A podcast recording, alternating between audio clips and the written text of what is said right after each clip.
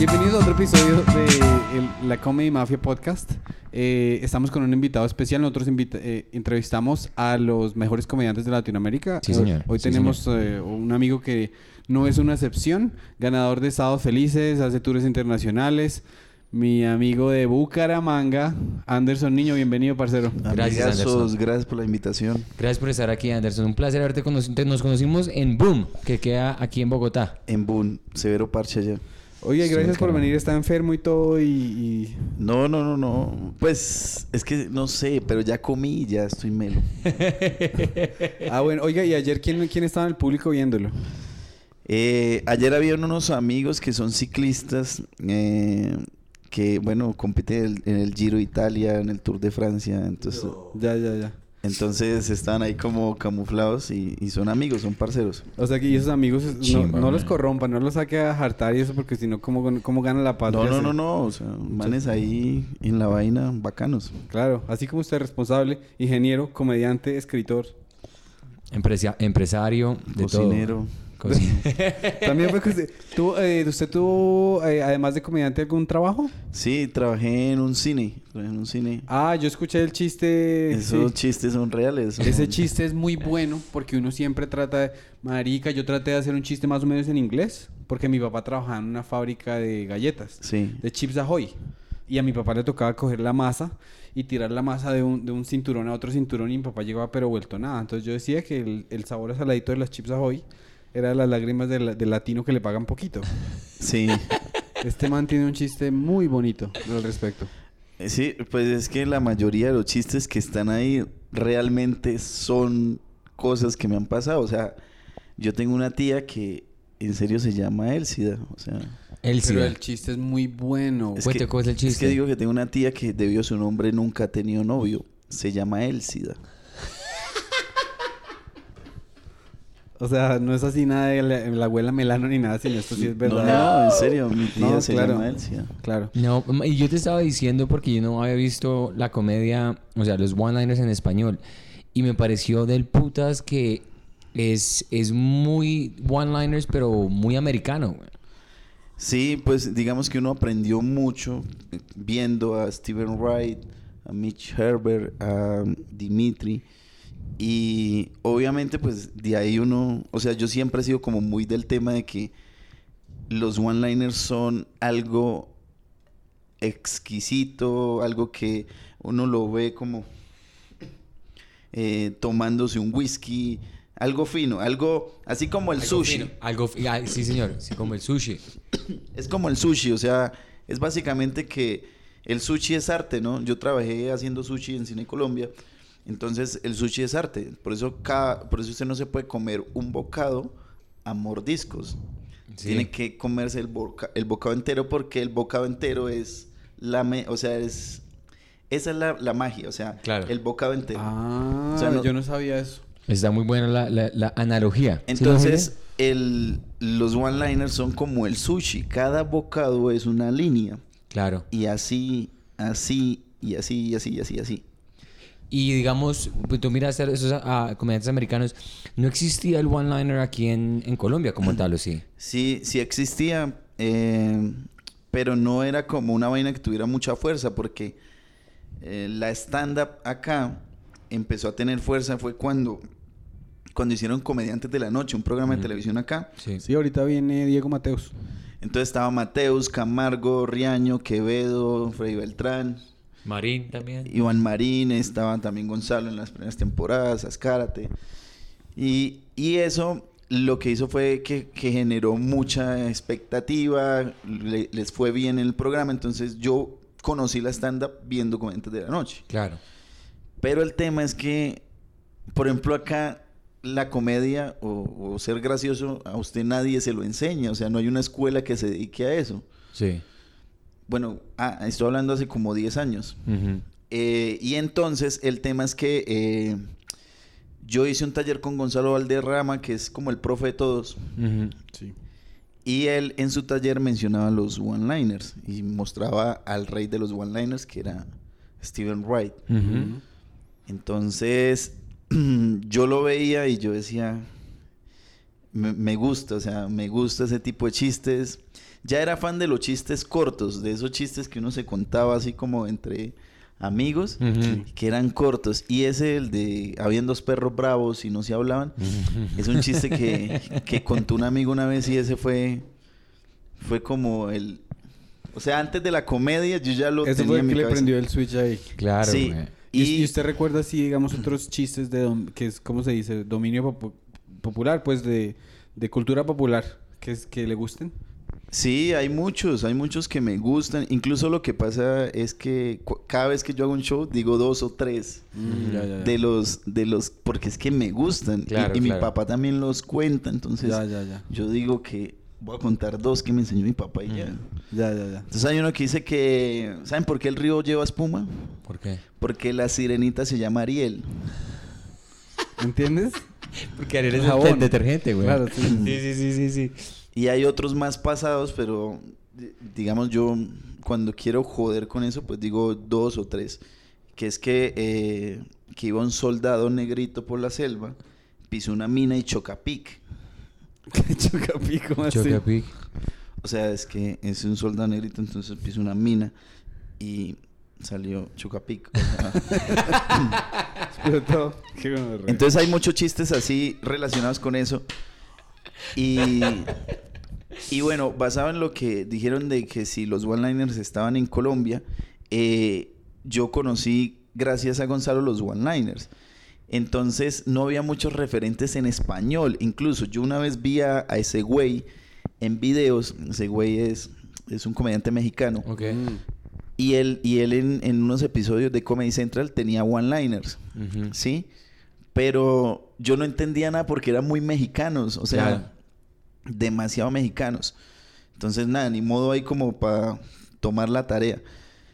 Eh, y luego, eh, acá estaba un- una persona que se llamaba Diego Parra. Ok. Diego Parra, y fue una persona que, que, o sea, como que armó un cinco minuticos de eso para presentarlo en un teatro o en unos opens o acá había algo que se llamaba Me Muero de la R101, Mm. que era como un espacio que tenía Gonzalo todos los martes y todos los comediantes queríamos venir ahí a hacer shows, era como, como el conducto a, a estar ahí. Ujú. Y entonces ahí eh, Diego Parra grabó un video eh, haciendo one-liners y, y ya era una cosa más clara para mí ver eso, ¿sí? Claro. Eh, Porque era en español y yo decía, bueno, sí se puede. Lo que a mí siempre como que nunca me cuadraba era como la actitud. Porque si usted ve a Steven Wright, Steven Wright tiene una actitud muy súper lenta, baja de, de nota. Y eh, yo simplemente eh, pues vi eso y empecé pues a, a ver como el tema de Steven Wright, cómo los hacía. Yo siempre he sido muy como muy ordenado con, con el tema de la comedia. Nosotros teníamos un club de comedia que se llama el Club de Comedia Bucaramanga. Ok. Y nosotros lo creamos porque nosotros somos de Bucaramanga. Entonces los únicos espacios donde se hacía comedia eran en Bogotá. Claro. Entonces nosotros dijimos, no, pues vamos a hacer comedia en, el, en nuestra ciudad. Súper. ¿Y todavía existe? Eh, yo ya me fui, o sea, Ok, ok, ok, ok. eh, quedan, quedan como, sí, ahí quedan ellos, pero Ya te volviste muy famoso. Ya llegaste a un punto donde Bucaramanga te quedó pequeño, más o menos. no, o sea, no, él vive en Bucaramanga. ¿Usted vive sí, en Bucaramanga? sí, yo vivo en Bucaramanga, es una, una ciudad muy bonita. El tema es que hicimos, empezamos, éramos 12. Ujú. habían cuenteros, porque es que acá el tema arrancó en la cuentería, de gente que se paraba en parque y hacía una eh, un ruedo y llegaba gente y esos manes son muy tesos, ese Franco Bonilla, Sí, sí, sí. el sí. Diablo, bueno, ahí había gente muy dura. Eh, entonces nosotros empezamos a hacer los miércoles de comedia y era gratis, entonces al principio nadie iba. y gratis. Y gratis, Gratis, y nadie iba. Después empezó Estamos hablando de hace ocho años. hace como 8 o 10 años. Ok. Ok, ok, ok. Entonces nadie iba y yo era el más pequeño, yo tenía 19 años. Ajá. Y, y entonces había ahí poco a poco la gente se fue yendo y quedamos seis. Comprometidos al, al movimiento. Metiéndole la ficha duro todos los miércoles. Hicimos, uff, hicimos, no sé cuántos miércoles hay en nueve años. Uy, venga, usted sí sabe porque usted es Las ingeniero. matemáticas... es- 50 sí, semanas. 50 eh, semanas, 450 52 semanas, miércoles. 52 semanas, Bueno, así estamos 52. Son como unas 450. 600 por ahí, Más o menos. 700 funciones de miércoles de comedia. Entonces, la Y vaina... nunca acaparon miércoles. No, nunca. Siempre hacíamos miércoles de comedia. Y empezamos como a cobrar. Entonces ya era consumible y luego ya era la entrada. Y la gente pagaba era por vernos probar material. Ok. No por las cosas que ya funcionaban. Y aquí en Colombia no lo hacían. O sea, en Bogotá no lo hacían. Toda la gente iba gratis y, y Sí, lo pagaba. Me imagino que aquí ya es un... Aquí como el- hay más gente, entonces el, el público siempre va a rotar, como en Nueva York. Pero si es una ciudad donde ya van los mismos fanáticos de la semana pasada, pues no pueden escuchar lo mismo Claro, semana porque si tras ustedes semana. eran seis y, y eran los que eran más constantes, no querían ir a ver la misma persona a contar los mismos chistes. Eso sí, eso es... Exacto. Entonces, nosotros, yo creo que era el mejor club de comedia que, que ha existido porque teníamos seis estilos diferentes de hacer comedia. Ujú. Entonces teníamos a Germán, Germán Castellanos y a Henry Delgado. ¿Sí? Claro, Entonces, Henry, sí. ellos dos fundaron lo que fue el club de comedia. Entonces ellos, ellos nos enseñaron a todos a ser muy puristas con la estructura, con todo lo que leíamos de Comedy Bible, de la premisa, el acting, eh, el remate, Sí. todo lo relacionado con el punch. Y fuimos muy ordenados con eso y no la, todo, teníamos reglas. Claro. Entonces era un, un club muy ordenado porque tenía, tenemos un negro, Ujú. Tavo, Tavo, yo no sé si lo conoce. No, no Bueno, está Tavo, Mauricio Muñoz, Jairo Cubíes, Germán Castellano, Henry Delgado y yo. Sí, entonces yo hacía one-liners y todos, y Tavo hablaba de negros, eh, porque es Súper, negro, el otro era como ñero, muy underground, era el ñero del combo, Sí. el otro era Henry hablando de las mamás, eh, Germán ahí con sus líneas muy, como muy precisas en el Ajá. tema, Mauricio era, era cuentero y hizo esa transición y ese man, siempre teníamos un orden que el man abría y ya levantaba el público y todo. Entonces, Qué la vaina para nosotros era que nosotros, nosotros amamos la comedia. Entonces día y noche éramos muy amigos, nos convertimos como muy amigos, muy hermanos.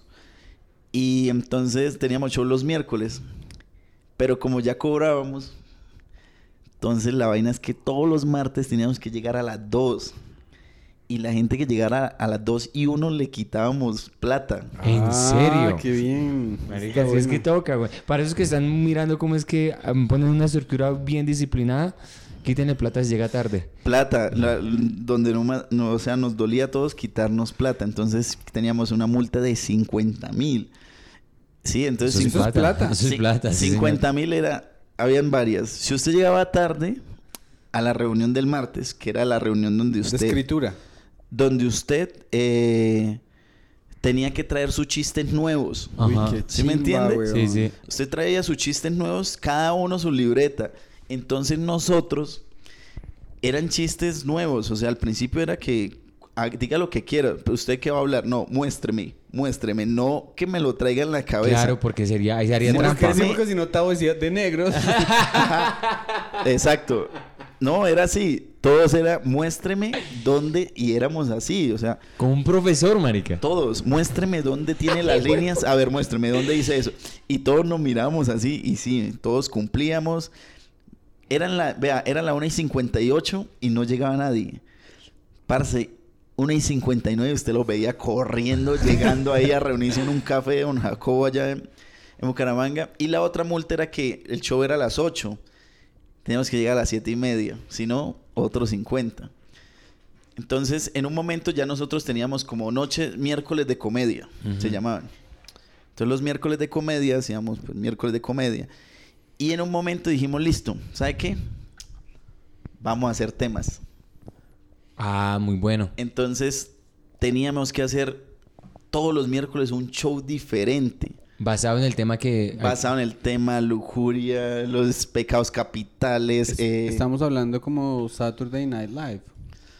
lo que quieren ellas, lo que quieren semana tiene que ellos. escribir Claro, algo hay nuevo. un es tema, hay muy un loco, tema, güey. hay un tema, sí, sí. Entonces ya ahí nosotros organizados los seis, ya sabíamos qué íbamos a hacer, nos volvimos muy disciplinados y, y en el tema de, de- del material, ya cada uno ya era como ya, ya era canchero, ya sabía hacer chistes. La estructura estaba ahí, entonces era como una fórmula. Sí, y hacíamos ejercicios de premisas, de acting, de todo. O sea, nosotros, nosotros la jugábamos mucho por, por ser mejores comediantes. Y Claro. eso nos llevó a la televisión a los seis. Los Claro. seis hicimos televisión y ahorita muchos están en televisión, Comedy Central, de nosotros que no somos de Bogotá. Ajá. Yo creo que es muy bueno que, Muy del putas, o sea, digamos, Muy si, del si algunas putas, personas que quieren ser putas. comediantes están viendo esto, se van a dar cuenta que esta vaina es como estudiar derecho. ¿Sí Ustedes le pusieron una estructura y como una, ¿cómo se dice? Cuando uno... Un orden. Un orden y, y que se... Uno al otro. Se estaban haciendo, venga, usted tiene que llegar temprano. ¿Dónde está el chiste? Como ese tipo de cama- camaradería. Sí. Y nosotros, cada vez que alguien se subía y cuando se baja, hey, métale esto, vea. tal". Súper, güey. Y Un- nosotros. Un, un brotherhood la berraquera, Sí. güey. Entonces, hey, métale esto, eh. Uy, sí, sí. Hey, de una, sí, sí, sí. Ah, bueno, hágale, meta esto, de una. Y entonces en un día dijimos, pues estamos produciendo tanto material eh, que ya cuando nos compraron un show corporativo nos vendíamos los seis. Claro. Entonces se llama el, el- entonces decían, nosotros decíamos, pues, ¿qué número le ponemos? Cualquiera. Entonces nosotros teníamos, ¿sabe cuántos? Nos- nosotros teníamos como unos ocho shows o más diferentes. Como de, de equipo empresarial podíamos hacer ocho shows diferentes. Uy, Oh, qué wow. Sí, porque eh, hay uno que se llamaba Seis and the City. Porque éramos seis. Seis and the City. Seis and the City. Entonces eran puros... Ah, bueno, trae una pola esta vez. Sí, sí, sí, gracias. Entonces Seis and the City era... Es un- muy simple, seis City. Es que éramos seis, entonces... Sí, claro. muy, muy chimba, güey, muy chévere. Entonces hicimos ese, Seis and the City, hicimos uno que se llama Six Pack de comedia. eh, hicimos uno que se llamaba Lo que quieren ellos, lo que quieren ellas. No, muchos shows. Claro. Pero lo bueno de nosotros es que nosotros empezamos a jugar con la improvisación. Entonces, además de, de nosotros hacer comedia Ajá. y ya hacer ejercicios de todo tipo, porque nosotros nos sentábamos a hacer, metíamos en una, metíamos temas, temas en una, como en una bolsa. Y entonces cada uno iba y sacaba el tema y tenía que hacer el tema, la estructura, la Claro. premisa, deme la premisa, y el otro que seguía tenía que rematarlo. Claro. Entonces era un ejercicio mental, una vaina muy bacana. Nosotros hicimos un proceso creativo demasiado bueno. Y eh, nos empezamos fue a meter en el tema de que, eh, bueno, cómo, cómo somos mejores. Y eh, la vaina es que a mí me tocaba un poco pesado. Porque nosotros, nosotros dijimos, bueno, ¿qué pasa normalmente en un show empresarial? O en un show cuando usted le toca solo, que no tiene ningún abridor.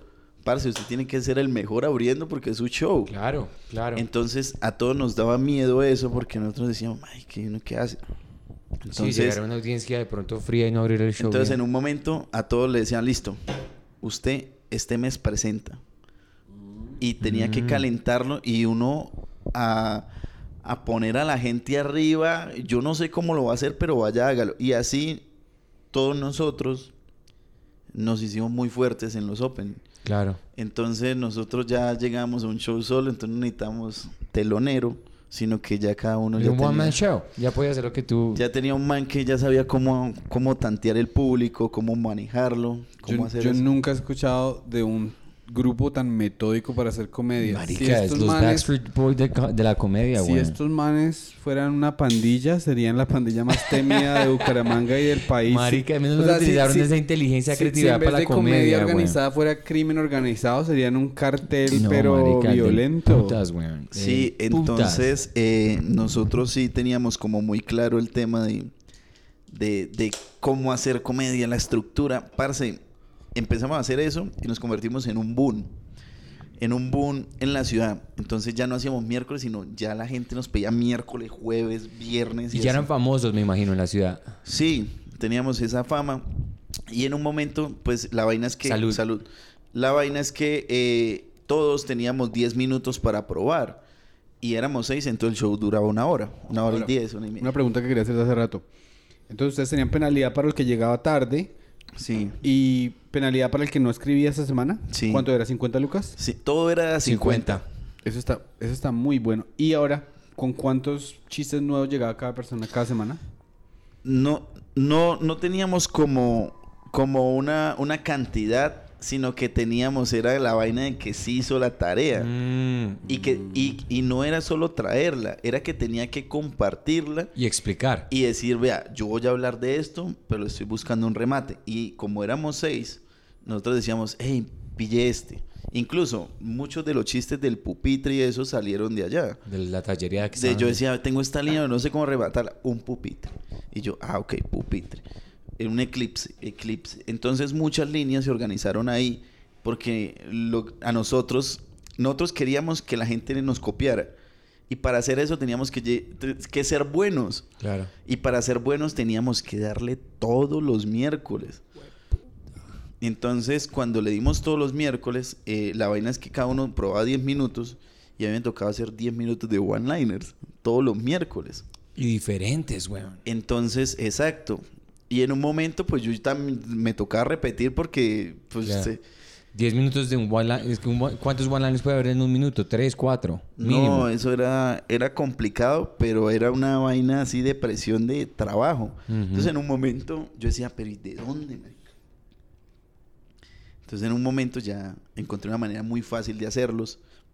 Y ya, como que ya uno no los escribe, Ujú. sino que uh, normalmente usted piensa en la idea, la escribe y luego se sienta a organizarla. Claro.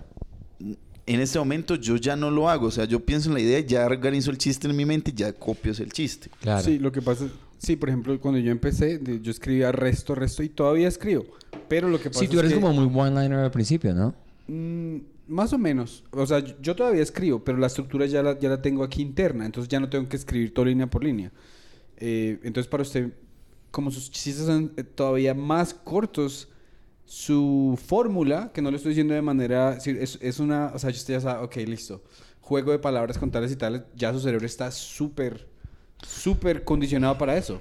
Sí, entonces, eh, pues básicamente ese era el trabajo de nosotros. Entonces yo llegaba con mis one-liner y decía, ya en un momento yo entendía, yo decía, es que no puedo hacer 10 minutos, ya hacía 5, 5 Claro, y cumplidos. Y bueno, y de esos, y cada miércoles usted llega, usted llegaba con cinco minutos nuevos de one-liners. Sí, es que el que repetía también había multa. ¿Y cuántos, y, y, o sea, de esos cinco minutos, tuvo que haber un periodo de adaptación en el que era bravo hacer los cinco minutos, me imagino. Sí, pero era como cuando uno le gusta mucho la vaina, entonces todo el tiempo era uno escribiendo línea, línea tras línea, escriba, Claro. escriba, métale, que tengo estos chistes. Yo tenía, yo tenía como tres libreticas de, de, de chistes y eran chistes, bueno, es una vaina de apuntes. También tengo chistes, one-liners de dibujos. Sí. ¿Y ¿Cómo Sí. son one-liners de dibujos? De dibujos. Como no Dimitri sé. Martin. Ah, si Sí, quiere, que- se me Ah, claro, que le claro. preste un cuaderno grande para que haga No, ahí con esa se puede.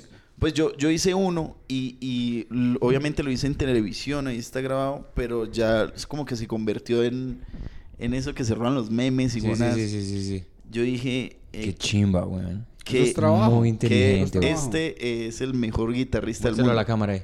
Este es el mejor guitarrista del mundo, sí. Slash. O sea, Ajá. A ver, se póngase serio, güey. entonces, Marica, Qué chimba chiste, güey. este es Slash. No, o sea, yo no, yo no, yo no me la, yo no. No, pero eso es muy Dimitri Martin, weón. Dimitri Martin era el que decía, y ponía con las gráficas, y, inclusive Zach Galifianakis era la perfecta combinación de, de como crazy, como extra, ¿cómo se, cómo se dice? Eh, marica, que era como, como que no tenía sentido. ¿Cómo se dice? ¿Cómo se dice? Marica, las cosas que decía Jack- Zach Galifianakis era como, ¿qué putas está hablando? Hacía un dibujo el mal parido. Y era como absurdo, absurdo. Era absurdo. Y era, era como muy rico verlo porque uno decía, no sabía con qué iba a salir. Y digamos, Dimitri Martin era más inteligente. Y yo creo que, digamos, Anderson es como la, la una combinación de. Bueno, es una, es una, una chimba, bueno, es muy Sí, chistoso. Lo que pasa es que uno, como que de tanto hacer cosas, uno, yo decía, bueno, tengo unos chistes, pero no sé, no sé cómo decirlos en palabras, entonces voy a dibujarlos. Y ahí salieron ese chiste y otros más que están en un show. ¿puedo, ¿puedo ver otro? ¿O ¿Otro son más difíciles, gráfico? son más complicados? De los one-liners con dibujos. Sí. Bueno, antes de... No, pero yo que te, te- te quería hacer una pregunta. Todo este mm, proceso del grupo de ustedes, era... ¿Eso fue antes o después del video de Colombia tiene talento que miramos? Eso fue en ese momento, o sea, ellos crearon un espacio para poder probar material y... Ustedes ya estaban camellando cuando te llegó ese momento. Sí, entonces uno le da miedo pararse porque pues era como pelear contra un público. Y de ahí en adelante, a mí ese programa donde me sacaron, pues me cambió la vida porque, parce, es como cuando usted quiere hacer algo y Le dice que no. no, le abren un roto en el piso con su carrera y le echan tierra encima. Entonces, por mí nadie daba un peso.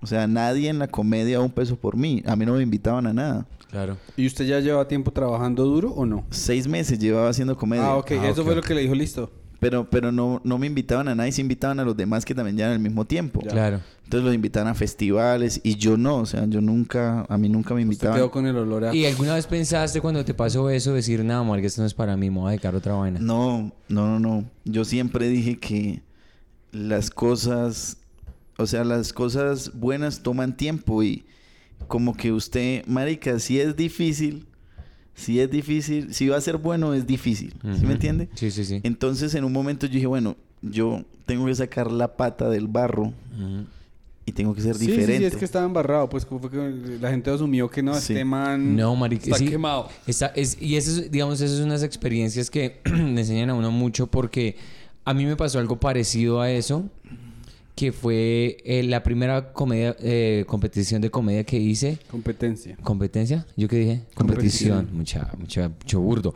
Eh, la primera competencia de comedia que hice eh, era en Ottawa. Yo estaba en Montreal, me bajé hasta Ottawa, me estaba supremamente eh, contento y fui y me hice amigo de una mesa eh, porque era una competencia muy prestigiosa y toda la vaina y la mesa me adoraba, estábamos hablando y yo me monté al escenario, marica, y me fue como un culo. Seis minutos de silencio total. Cuando volví a la mesa, marica, los de la mesa no me querían hablar. Es que uno queda oliendo a mierda. güey. Marica, yo- bien, Le va no como hay nada un más vergonzoso que le, que le vaya a uno mal. Uy, jueputa, güey. No, y claro, y- yo me, y me o sea- volverme eh, llorando, güey. Yo estaba llorando. Claro. es No, que, yo, pues, yo lloré como cuatro años, marica. porque- Pobre man, güey. Ay, marica. yo lloré como cuatro años y, y yo... Es que yo ya me había graduado de contabilidad y finanzas. Mm. Entonces estaba ejerciendo y renuncié a eso por la comedia. Uy, jueputa. Y entonces ya no podía volver a mi casa a decir, no, es que voy a buscar trabajo en eso. ¿Y ¿no? cómo te, pa- cómo te paras? O sea, y, la- y cuando te pasó eso, digamos, tus, tu- tus papás fueron, eh, te respaldaron 100%, 100% No, no, no, tiempo? no. No es como que cada uno haga lo que, lo que le guste y ya. Ok, ok, ok. Entonces busqué un empleo que era trabajar en un cine. Y entonces era proyectar las películas, llevar a la gente a las sillas. ¿Usted en qué semestre estaba cuando se retiró? ¿De qué? ¿Usted había ejercido? O sea, usted Sí, se sí, graduó. Ya me gradué. Y, y, y tenía trabajo ya Tenía corporativo, pues. Ajá. Y Wow. dijo al carajo con esto, no. Sí, sí. ¿Por qué? ¿Porque es que eran muchas 10 horas o qué? O qué? No, es que no sentía que era para mí. Yo quería algo de campo, o sea, algo que usted estuviera afuera, no No encerrado. te veías en una oficina así. Sí, sí, sí, sí, entiendo, entiendo. Y entonces había un man muy chistoso en el trabajo, se llamaba Said, un domiciliario, pero era muy gracioso. Tenía esos chistes que solo entendíamos pocos. Y eso era, yo decía, qué chimba eso. O sea, es un humor que uno se ríe y uno dice, este man sí se pasa. Pero nadie más se entiende. Entonces, eh, cuando empiezo a trabajar en Cine Colombia, yo, yo dije, no, pues yo voy a estudiar ingeniería. Ajá. Entré a estudiar ingeniería electromecánica. Y el tema es que yo dije, bueno, yo, yo amo la comedia. Y la vaina es que en el cine los miércoles eran miércoles de comedia. Y los miércoles en el cine era el miércoles más lleno. Y entonces, Entonces nadie descansaba un miércoles. Todo el mundo era volteando porque era mitad de precio el cine. Entonces a mí me tocaba matricular los semestres. Y yo no iba a los semestres, yo iba a hacer comedia. O sea, yo matriculaba las materias. Y yo no iba a las clases, marica. Yo me iba a hacer comedia y... so- igual tenías que pagar. Igual pagaba, pero no pasaba nada. O sea, la comedia era... la vaina más... No pasaba nada, y no Pues- pasaba ninguna materia. Exacto, no, nada. Cagaba todos los semestres. Y en un momento, después de eso de Colombia tiene talento, pues a mí me valió verga como que ya probar material y yo, marica, así celoso ante todo Colombia, ante un país, en una televisión, pues... Y, y algo en, en su interior le dice, si no se murió, ya no se va a morir. Si no se murió en eso, ya está Lo que más me... me- blindado, güey. Marica, me encanta mirando las cosas en el pasado, en ese video de Colombia tiene talento. No tengo ni idea quién era el hijo de puta que estaba en la mitad. Pero hacía unas caras de... Como... Oh, de decepción. Ah, es un man que es como productor musical y No, ¿Cómo pero... se llama? se llama... Se me olvidó. No tengo ni idea. Pero, marica, las caras que estaba haciendo ahí, weón, era como mucho hijo de puta hacer eso, ¿sí me entiendes? Porque le estaba como echando leña al fuego, weón. Y me pareció como... Es un formato, por lo general, de, de Colombia tiene talento, America's Got Talent, todas esas vainas. No es un formato que le ayude a los comediantes. Porque la gente se va allá y se está montando a cantar, se está montando a hacer eh, maromas y todas las Claro. maricadas, weón. Y después dice, no, aquí viene el comediante que nos va a hacer reír, weón. ¿Qué tipo de pream qué tipo de, de nada, weón? No hay, no hay ambiente. No, yo llegué allá y yo vi toda gente con zancos, con espadas y todos pidiendo cosas logísticas. ¿Usted qué necesita? No, una luz aquí. Tal. Sí, y cuando he me dicen hecho- a mí, ¿usted qué necesita? Yo, un micrófono inalámbrico. Yo, he- yo he hecho allá en Estados Unidos de convenciones universitarias. Entonces uno va y se, se para enfrente de los chicos de recreación de todas las universidades de los Estados Unidos. Entonces, pues uno tiene que eh, hacer su vaina. Pero Claro. entonces, bueno, hay bandas de rock, hay malabaristas, hay los de las espadas. Y uno reza que no le toque con la poeta. Porque las poetas van y me han violado mi corazón y mi cuerpo. Y uno después, entonces, ¿qué? Mis perros se quieren reír. Uno, Sí, sí. ya está llorando. Y No, man, y, es- y eso es lo que le digo para la comedia como tal, uno necesita ambiente. Se necesita el ambiente para que los chistes peguen, güey. Sí, lo que pasa ahí es que de ahí en adelante, pues lo que le digo, a mí me valió verga como probar cualquier cosa. Entonces yo hice un show de espaldas. Entonces yo probaba shows de espaldas. hacía- si shows de espaldas. o sea, se hacía espalda al, al- la al gente público. O literalmente de espaldas. Sí, no, yo lo hacía de espaldas. Uy, Tengo un marica. show que, de- o sea, puedo hacer mi show de one-liner de espaldas. Uy, marica, qué chimba. O sea, te sentabas y no les dabas la cara al público, sino que simplemente Exacto. leías. Era un- wow.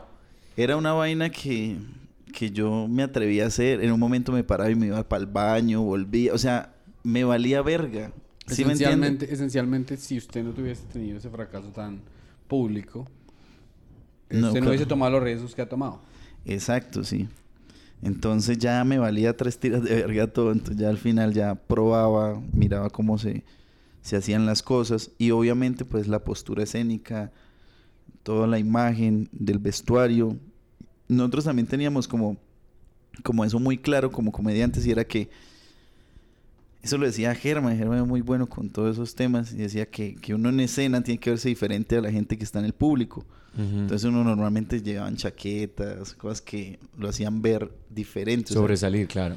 entonces ellos siempre vestían como con, con smoking o saco en los shows y eso mm, nos sirvió para todos. O sea, cada uno halló como su manera de vestirse y la cancha de todo era, era forjar como, como la actitud escénica de cada uno. Y ya cuando todo lo teníamos muy marcado, fue cuando empezaron a aparecer las cosas buenas. Las cosas buenas fue que eh, fuimos a Sábados Felices todos. Todos pasamos, hicimos televisión, teníamos un auge y nos ofrecieron hacer nuestro propio programa de televisión. En serio, se, wow. se llamó Ciudad Comedia. Y Ciudad Comedia era un programa de un canal regional. Y nosotros dijimos, hagamos televisión. Y nos compramos un programa donde éramos los seis haciendo... No fuimos a un teatro que es el Corfesco. Y durante tres meses lo llenamos. Los Wow. llenábamos todas las semanas con 700 personas.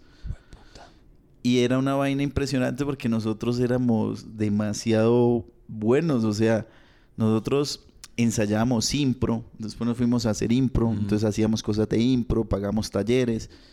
Hicimos mucho impro, hicimos, nos inventamos juegos de impro y eso eran los plus en todo. Entonces nos Qué compraban vainas y por eso es la reacción de la que cuando uno está hablando allá tiene mucha, mucho repentismo. Claro. Ey, ¿por qué? ¿Cuándo ¿Qué que no funcionó? ¿Mm? Pero me estaba diciendo que si tú decías un chiste que no funcionaba. No, no, no que el chiste no funcione. O no, no que no funcionaba, sino que la gente no se tenue, reía. La risa es un poco tenue, entonces le saca le, más risa le- decías como, ah, no lo entendieron, o ese estuvo bueno. Cosas así que son muy de improvisación. Que es del putas. Y eso digamos que uno lo aprende con experiencia. Eso lo aprende uno con experiencia y también con esa soltura de, de que nosotros jugábamos. Esos juegos eran muy buenos, eran cosas que no se deben decir ni hacer en. Entonces, en un velorio, entonces éramos los seis y salía uno por uno con el micrófono. Eh, no, guardemos estas Ah, velitas para el día de las velitas. eso en, en público. Ajá, sí, claro. Qué chimba, güey. Marica, muy riesgoso, güey, Por ejemplo, hablando, nosotros estábamos hablando de Chaplin antes. Chaplin. Yo me leí la auto... ¿Usted se leyó la autobiografía de Chaplin? No, no, no, no- Muy- no me gusta leer libros. ¿No le gusta leer libros? Resulta que Chaplin con la esposa se sentaban ahí, ahí en la sala enfrente de la chimenea Ajá. y, y ella abría un diccionario y le decía, leía la palabra, ¿no? Carretera. Y el man tenía que soltarle dos minutos improvisando ¿Acerca de carretera? con la palabra carretera. Eso es un ejercicio de improvisación. Claro.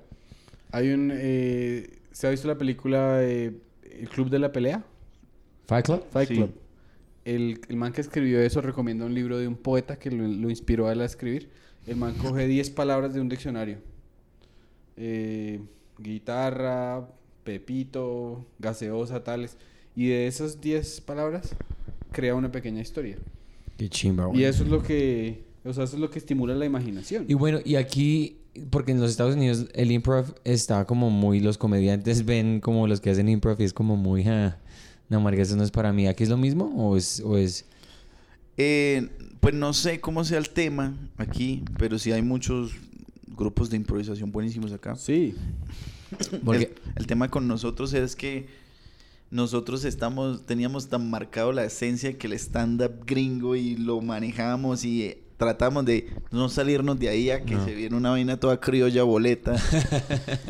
en serio. eh, ¿Cómo así, huevón? ¿Qué significa criolla boleta? marica, yo entendí, bueno, algo así como el cuenta güey. Ya, ya, ya. Sí, o sea, cosas que, que, que le bajaran el estatus a lo que estamos Sí, haciendo. Claro, obvio, claro, obvio. le baja totalmente el... Sí, sí, sí, yo entiendo. La finesse. Bueno, entonces pille. Ese ejercicio es una chimba. Entonces ha- hagamos, hagamos un ejercicio. ¿De improvisación? Sí, diga, di- diga 10 10 cosas que... Usted Eh, que tiene ejercicios infinitos, suéltenos uno. Pero hagámoslo al final. Al Al final. final. Al final, al final para ya estar Más relajados. más relajados con la pola. ¿Quiere otra pola o quiere un whisky ahora? No, no, no, así, así. Dele un así. vasito con agua que el hombre se nos va a aturar aquí, güey. Es que no te- agua... Ah, ¿si ¿quiere agua? Es que tengo tos, no es COVID. no. ¿El, agua le ayuda o está bien. No, no, así estoy bien, así La estoy bien. polita está bien, El tema, el tema, es que este tema nunca lo habíamos tocado, o sea, realmente cuando nunca lo, o sea, normalmente cuando lo llaman a uno es para hablar de otras cosas, pero el tema del club de, de comedia Bucaramanga, el. CCB, el, el CCB, El CCB, eh, Club, Club de de Comedia de Comedia Bucaramanga. Bucaramanga. Ya, ya, sí, sí. el CCB, eh, no, parce, nosotros llenamos mucho ahí, dos mil flyers por todos lados de, o sea, de diferentes temas. Yo creo que si uno ve el flyer, uno dice, ay, que yo tengo una rutina de esto, weón. Eh, ¿Y quién salía con los temas? ¿A- ¿Al azar? no, nos sentábamos todos y decíamos, bueno, temas. Entonces cogíamos todos los del año. Y era una vaina todos los del año, entonces le mandamos a hacer todo eso lo del año al Ah, diseñador. jue- ustedes decían, vamos a tener 52 temas este año y Ajá. para cada miércoles. Eh, Exacto. Y entonces, entonces le mandamos a hacer eso a- al diseñador y el diseñador ya imprimía las boletas. Y, y nosotros tenemos un amigo que era el que era el mensajero. Entonces él lleva las boleticas y ya lo conocían ahí. Y en un momento, pues nosotros, para llenar los teatros, decíamos, bueno, Regalar eh, boletas al cómprenla. 100. No, no nos regalamos. Si las compran, nosotros mismos se las llevamos. Entonces Claro. la gente por vernos como que A domicilio. Sí, entonces nosotros íbamos hasta la casa de la gente. Hey, deme 8, deme 12, de, deme 5 más. Y ahorita el Chimba, mensajero es ciclista. Acaba de ganarse el Tour de, de México. Imagínese, güey. ¿Se imagina esa historia? Sí, güey, pues, es toda. X y se va para... To- todos los- exitosos en la comedia Todos los el comediantes fracasamos y el mensajero ciclista... El mensajero, el Tour de Francia se lo ganó el año pasado. No, qué chimba, güey. Y luego de ahí ya que cada uno empezó a hacer televisión, Herman y Henry en Comediantes de la Noche. Todos, o sea, todos ustedes, ninguno, y ninguno quedó por detrás. No, ninguno. Entonces todo, Herman y Henry hicieron Comediantes de la Noche. Yo estaba en Sábado Felices. Mauricio y Jairo también iban a Sábado Felices. Y luego mm, hacen una convocatoria de, de Comedy Central para hacer stand-up Colombia. Y a mí no me habían convocado porque es que a mí no me conocían. Que Claro. no, me metieron a YouTube, buscaron Colombia tienen talento. No, Imagínese. man. Venga, miremos aquí quién tiene talento en Colombia. Uy, puta. y sale Anderson. Es que yo soy muy serio. ¿Por qué eres en serio? Porque no, ese soy muy serio. es... No, pero es, emociona. es- es el del putas porque el éxito que tienes Pero- ahora, cuando pero- uno mira ese video, Claro, pero es que ya se da cuenta que le vale huevo. Él mismo dijo, veámoslo. Marica- A- Marica, a mí no me gusta ver ni los buenos míos. Lo que pasa es que hay un punto, por ejemplo, es que yo soy muy relajado, entonces hay gente que, que dice que, que yo copié una actitud escénica de, de Steven Wright Ay, y ellos, pero el tema es que yo soy así, o sea, yo, yo soy muy inexpresivo, lento, sencillo, entonces me vale verga a veces muchas cosas. Y sí, sí- Anderson es muy, muy de eso que uno dice, uno tiene un problema y lo cuenta, él no se preocupe. sí, es, o que- sea, es como... no es una vaina que yo me vaya a matar la cabeza con eso, entonces cuando me paro en escena... Usted siempre parece que se hubiese acabado de levantar. No, me encanta porque me hubiera- si hubiera escogido una persona para pasar la pandemia, hubiera sido con Anderson, güey. Porque hubiera sido relajado, sin ningún problema, marica, cualquier cosa es un chiste, es una Y chimba. yo nunca, nunca me río. Ah, es una buena pregunta, weón. ¿A usted quién lo hace reír así resto que usted se ría re duro? no, O yo, sea, ¿usted escucha a Steven Ray y usted se ríe? ¿O usted dice, o, o su cerebro analiza y... no, y yo sí me río, pero no en escena. Es que en escena estoy muy muerto del susto. Ah, ya, Claro, ya, ya. claro, claro, ¿Ayer claro. estaba usted muerto del susto? O sea, normalmente cuando uno está allá es... Yo encontré un... O sea, para mí, el comediante... Mi comediante favorito es Andy Kaufman. Oh, ¿Sí me entiende? Sí, claro. Andy para mí fue y será el mejor, aunque no decía una puta línea. Pero toda su actitud era lo que, lo que le daba ese brillo. Y a mí lo que me queda grabado el man era que, que decía que uno solo quiere jugar con la cabeza a las personas. Y por eso es que cuando uno dice los chistes la gente se siente bruta. Pero es porque dice, marica, ¿yo por qué no entiendo?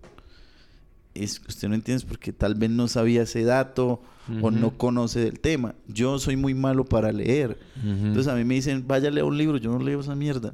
Es que esos que, que ocho tomos así, marica, Sí. yo no voy a perder el tiempo en eso. ¿Sí me entiende? Sí, o sí. sea, solo para saber una historia, no. Entonces yo, Cuéntemela, cuénteme el resumen. yo soy más fan de leer cosas cortas, o sea, cosas como... One-liners. Cosas cortas, sí, se- al grano, sencillas. ya entiendo, ya entiendo. ya Datos entiendo. curiosos, ¿qué? La luna, no sé. Sí, sí, sí. sí. Marte, Júpiter. Y ahora, digamos, pero tú sí, digamos, no tanto leer, pero si te dieran un libro y lo puedes escuchar, sí. El único libro que me he leído, bueno, aparte los del colegio, que era obligatorio leérselos, ni que los leía, porque uno en un rincón del vago y encontraba ahí. sí, sí, los, los resúmenes. Era la, la biografía de Pepe Mujica. Ese man, para mí, es, el, Ah, del uruguayo. es su filosofía. ¿Qué era Pepe Mojica? ¿Qué era? ¿Qué hacía él? Presidente de Uruguay. El Presidente de Uruguay. expresidente de Uruguay y impresionante su filosofía. El man dice que uno no... Si usted no aprende a vivir con poco, no, no está siendo feliz. ¿Cómo se llama ese libro? Se llama la biografía de Pepe. La biografía Ah, de qué Pepe. bien, weón. Entonces el man dice que... En este podcast tenemos una sección de recomendaciones, entonces ya esta se la... Pero es como vamos a cerrar con improv, ¿por qué no hacemos ese No, pero segmento es que ya? no- ¿Quién dijo que vamos a cerrar ya? No, no, estoy diciendo porque no hacemos el segmento de las categorías. La biografía de Pepe. Hacemos el segmento de las... eso bio- ya. ¿Sí me entiendes? Y después cerramos con improv, weón. La verdad, me estaba leyendo un libro que llamaba Cómo planificar tus actividades diarias. Ah, pero es un, un libro práctico. Y no me quedaba tiempo de nada, en serio. O sea, no, no pasaba nada. Y nunca me lo terminé de leer, weón. Porque no tenía tiempo. No tenía tiempo. No, no, no, no pasaba de ahí. Entonces a mí, el tema es que yo soy como muy de que escucho una palabra o cualquier vaina y yo, acá hay un chiste. Y eso es lo que, pues lo que yo he hecho. O sea, a mí me recomienda un libro, yo no lo leo, marica, es que prefiero verme una película. De- démelo en video. En video, sí, sí, sí. Muestra en video que yo en video soy muy bueno.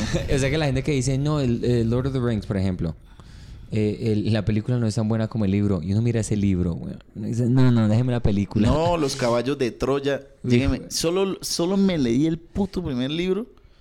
Solo porque Germán me dijo que en el libro de JJ Benítez, el caballo de Troya, esa vaina es como el 98% real, ¿no? O sea, Ajá. supuestamente sí le pasó. Ajá. Entonces hay una parte en el libro donde,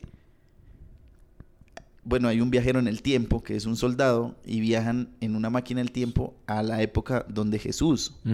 Jesucristo, Sí. y que ellos viajaron con una tecnología que medía la, el suelo, eh, la luz, eh, la humedad y todo. Entonces en un momento cuando viajaron en el tiempo, dice que Jesús iba pasando en una fila y Jesús se quedó, o sea, eso que va pasando y se queda y lo voltea a mirar así como que solo por esa yo me lo leí y sí pasó así, o sea, en el libro sí decía así, era Sí. muy emocionante leer ese pedazo. Claro, claro, claro, claro. Pero no es que, oiga, es que hay que leer. Normalmente la gente que lee, o sea, de los que yo conozco que leen mucho, huevón, no saben resolver problemas básicos de la vida, huevón. Sí, sí, sí, sí. Entonces sí. no entiendo, yo sé que, bueno, no sé, pero yo, yo creo que, no sé que el leer lo hace a usted un poco más eh, culto, Sí. ¿sí? Eh, lo hace, pues, tener algo, digamos, algo de vida, pues. Pero, pero es que a mí me emputa es cuando alguien dice, parce, no se ha leído a Charles Brown, no sé cómo se llama el man. Charlie Brown. Charlie, no sé cómo se llama, marica. Y lleg- llega uno a, la- a la librería, huevón, y es una vaina. Un tomo hijo de puta. Es una mierda así de gruesa, huevón, como está la Una Biblia. La Biblia, weón. No, aquí le tengo el Comedy Thesaurus. no, eh, no, pero fuera así de chiquito, pero es que el tema es que es como así de grande, entonces uno dice, vea, ese libro vale, hay 200. Y aquí los libros son caros, güey. So- vale como 200 mil el libro. Ajá. Entonces usted hace cálculos económicos, 200 mil, yo no me lo voy a leer, man. En serio, Ahí yo sí no. tiene toda la razón porque la última vez que yo vine aquí a Colombia me gasté como 150 mil pesos ¿En libros? y no me leí ni uno. Ay, marica, weón. Bueno, entonces basado en todo lo que ya dije, pues yo no leo mucho, solo copio como las, las ideas en, el- en las notas de, de mi celular, pero ahorita estoy copiando todo, entonces tengo idea de video, idea de video. Entonces ahora tengo one-liner, one-liner. Entonces tengo que idea de una película. No sé si en algún momento lo haga idea de una película. Yo trabajé muchos años en Cine Colombia. Entonces soy fan del cine, huevón. A mí me gusta mucho el ¿Te, tema. te gustaría dirigir o actuar? Yo creo que las dos, las dos me gustaría, pero creo, quiero verme allá eh, y quiero hacer una película que realmente, o sea, en serio, no, es como mi pensamiento como artista, es, yo quiero hacer una película que realmente gane un Oscar, pero en la comedia, o sea, en Claro. que diga Pues uno, muy "Jue- po- solamente ¿Cuántas comedias han ganado el Oscar? creo que solamente la de Woody Allen, Annie Hall. ¿Fue la única? Creo que no hay más. Eh, el Joker, Joker Char- eh, Charlie Chaplin ¿Cuál? tiene dos Oscar, Ah, ¿sí? sí, Ah, bueno, para Ah, que vea. bueno, sí. My Ah, Oscar, decía Jay. No, es que Ah, el, el sí. Joker no es una comedia, güey. Joker. No, lo, que, Joker, lo sí, que sí, digo sí. es, esos son sueños o cosas que uno dice, marica, de- realmente acá está todo el potencial para hacer algo bueno. Claro. El problema es que para ganarse el Oscar le toca escribir la película, güey. Pues sí, no pasa nada, pero hay que hacerlo. Claro, hay claro. que intentarlo. Entonces, eh, más allá de, de uno ser un artista, es también tener una visión clara de lo que usted quiere. Porque nosotros, por ejemplo, en el club, es que nosotros sí, vuelvo y lo reitero, eh, teníamos muy claras muchas cosas. Entonces, ellos le decían a uno, miren a dónde quieren llevar su comedia. ¿O usted quiere ser un comediante de bares o quiere ser un comediante de teatros? ¿O quiere ser un comediante de televisión? ¿Qué Mm. quiere ser? Entonces yo decía, no, yo quiero hacer televisión. Entonces toda mi comedia es muy blanca. Claro, Mi- porque entre más limpio, más rápido sales en Mi la televisión. comedia es muy blanca, no hay comerciales, no hay eh, marcas ahí, no hay cosas que, que lo vayan a perturbar o, o lo retrasen en televisión. Y lo que yo quería era, y siempre lo quise, fue ser un comediante internacional. Claro. No que dijeran, hey, este man es un comediante de Bucaramanga. No, un comediante latino. Claro. Entonces, yo hice mi material muy universal. Entonces, un cine acá es lo mismo que un cine en Chile, Claro. Ecuador, en cualquier parte. Entonces, la, la, la mayoría de las líneas son universales. Y eso es con una visión muy clara de lo que usted quiere. Porque para ser artista, el artista que no tiene una visión no puede avanzar y eso es de tocar puerta, de ir a guerrearse a nosotros. O sea, yo por ejemplo me han dado, marica, a todos lados he ido. ¿A dónde? ¿En Sudamérica has ido a todos los países? No, o sea, me refiero a que a cuanto roto había Ah, de entiendo, comedia, entiendo. allá iba Allá yo a probar one-liners. Claro, claro. ¿Sí? claro. Entonces, en un momento yo inicié un proyecto que se llama, que lo llamé Los One Line Direction. Ent- Marica, que eso- ¿y cómo saca esos nombres, weón? Es que son muy del putas. Porque no sé, o sea, yo Es creo que imaginación, weón. Pero es muy bueno, weón. Todos los que me han dicho, weón, es que Seis and the City, weón. Todavía Seis los tengo en la sí, cabeza, Sí, marica. es que uno tiene simplemente que pensar las cosas. Por Sí. ejemplo, yo estoy pensando, nosotros para este podcast, cuando Franco vaya a Estados Unidos, yo estoy pensando, ni siquiera se lo he propuesto a él, que hagamos una sección para el Patreon de la gente que nos pague. ¿De etcétera. Francamente Franco? No, Franquilandia. Franquilandia, Franquilandia y es. Franco en, en- en Houston viendo... Y cuando Franco- estés, si estás en Nueva York, hacemos una sección exclusiva con Anderson. algo no, de que sea- una, pues, que sea- parce, a mí me dan la visa y mejor dicho. pues para- no, para que parchemos con mi pesa ahí, se, se va a salir a de comer, una, a- weón. Sería el putas, marica. Sí, entonces eh, yo empecé a hacer una búsqueda de personas que realmente fueran famosas haciendo one-liners y eso duró como dos años. Hasta que encontré un güey Ujú. Que se llama Luis Álvaro. No sé si lo han escuchado. Luis Álvaro, no, y si uno lo encuentra en, YouTube, no, ¿o no, no. ¿Cómo lo Luis encuentro? Álvaro, Luis Álvaro. Luis Álvaro es un man europeo. Ok. ¿Español? Sí. Y hace one-liners, pero lo más chimba es que su actitud es muy ruda en escena. Oh, Interesante, claro, como Jimmy Carr. demasiado rudo. Ey, ey, que dice que. ¿Cómo fue? Eh, bueno, hay un chiste que dice, es que no me acuerdo. Pero dice que. eh, que el pez martillo es amante de las nueces. Así, o sea, arranca puro chistes así. Y tiene. mu- o sea, no sé si este es de él, pero dice algo. No sé si este es de él. Espere a ver que este marica no entendió el chiste. ¿No entendiste el chiste No, del no, pez pero martillo? Ya lo supe que estaba viendo la cara. Es que el pez, el, pez mas- el pez martillo es amante de las nueces. porque, le, La rompe, güey. porque la rompe, sí, sí, ya, ya, ya. Bueno, tiene puros chistes así. Tiene one-liners buenísimos. Y su actitud es ruda. Entonces yo lo contacté y contacté a otro que se llama Raúl Cabrera en... ¿En qué? En Costa Rica, que también hace... O sea, tiene otra actitud para hacer los one-liners. Y era como cuando usted se encuentra a alguien que lo entiende. ¿Sí me entiende? Claro, claro, claro.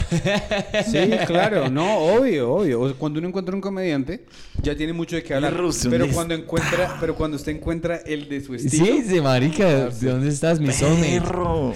Qué chimba. Entonces yo, bro, mira, soy tal, yo hago one line, bro, qué alegría. Yo, ya- yo encontré, buscando y no encontraba nada. Yo, videollamada ya, hágale. Y videollamada, yo le dije, bro, vamos a hacer algo que llaman los One Line Direction. y todos, uff, hijo de puta nombre, ¿qué vamos a hacer? No, bro, vamos a hacer un show de comedia. Cada uno va a hacer 20 minutos de one-liners a su estilo, con unas secciones.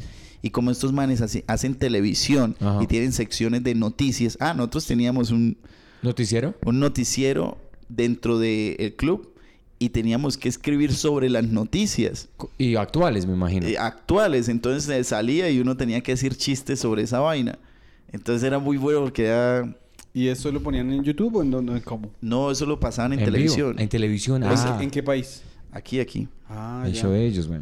Entonces, el tema con, con los One Line, dire- one line Direction eh, es que eh, es un proceso donde queríamos ir a hacer un show en España, un show en Costa Rica, uno en México y uno en Colombia. Pero eh, la vaina se retrasó un poco porque algunos de ellos ya tenían mucho trabajo allá. Y, y bueno, entonces yo era el que más tenía tiempo. Y hace poco, eh, yo no, o sea, yo nunca había ido a México. Y yo veía que la gente me escribía por lo de Comedy Central. Porque yo no vi a nadie haciendo one-liners en Comedy Central. Sí, sí, sí, sí, sí. Entonces cuando yo llegué al director le gustó. Dije, este man, ¿qué? Entonces el, el video, o sea, l- mi presentación gustó tanto y en México la vaina le fue bien. Y yo me yo dije, bueno, ir a México. Y cuando iba a México yo me presenté allá Ibrahim, era como el que lo recibía a uno. Ay, que una gente esperándome, es que por una foto y me recordaban los chistes y todo. Y yo, Ah, ok. Y acá no, ¿quién hace igual? No, bro, nadie hace así como tú. El único. Y yo, ah, bueno, entonces empecé a ir más a México. Se- ¿Cuántas veces iba a México ya? Ya, ahorita vuelvo el lunes, es la cuarta vez que voy a México. Ah, bueno, entonces usted ha dicho que cuando us- usted empezó a buscar one-liners y había un man de México que las referencias eran muy locales y usted no entendía nada. Pero entonces, ¿usted cómo hace para que sus referencias sí las entiendan en los mexicanos? ¿Sin problema? Porque son universales. Ya. Claro. No di- Pero digamos, pupitre en mexicano. Entonces, si haces ese chiste, ¿ya cómo lo cambias? ¿Pupitre no, también? Pupitre. Pupitre, o sea, yo dije pupitre ¿Y se ay, ríen? y lo entienden. Súper, güey. Solo había como unos chistes que no, o sea, que, que el remate tocaba cambiarlo por otra palabra, pero Mm. no Entiendo. volverlo mexicano. Sí, sí, sí. Entonces, resulta que cuando antes nadie daba un peso por uno, yo me voy a hacer un casting en Caracol porque Ibrahim me dijo que fuera. Ajá. Y eso habían como 200 personas y solo grababan cuatro. Entonces yo voy y hago eso. Y parce, lo que le digo, usted no, no da un peso a nadie.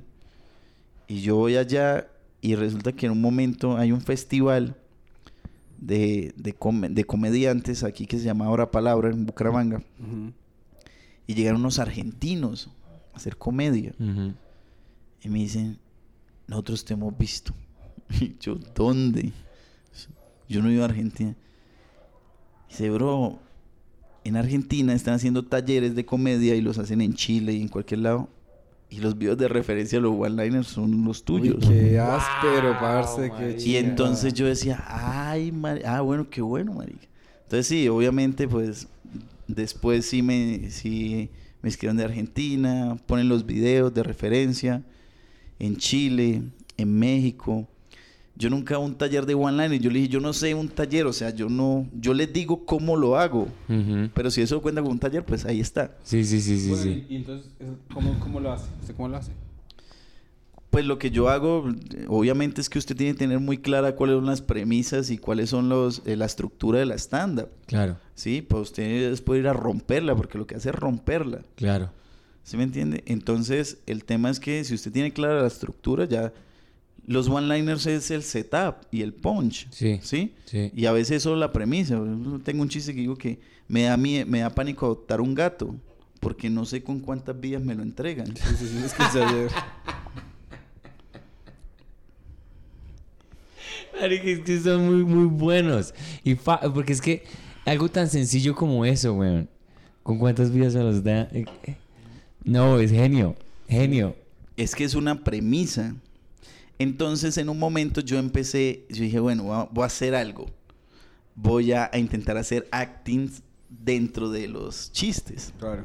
Entonces, ah, pues ahí tengo unos, unos acting muy básicos.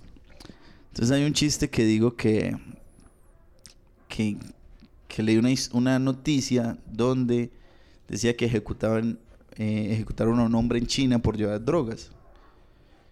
Yo digo que en China no ejecutan a nadie por llevar drogas, sino que los ejecutan es porque para ellos es muy difícil identificar un drogado. ¿Sí me entiende? Y ya, pero yo no lo me pillé, Yo lo pillé ayer, sí, claro. Entonces,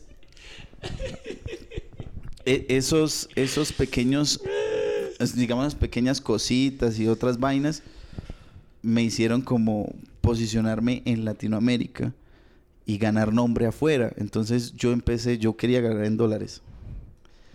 ¿Quién no? ¿Quién no? ¿Quién Entonces no? me llama la embajada de, de Colombia en Guatemala y me dice, queremos un show tuyo de one-liners.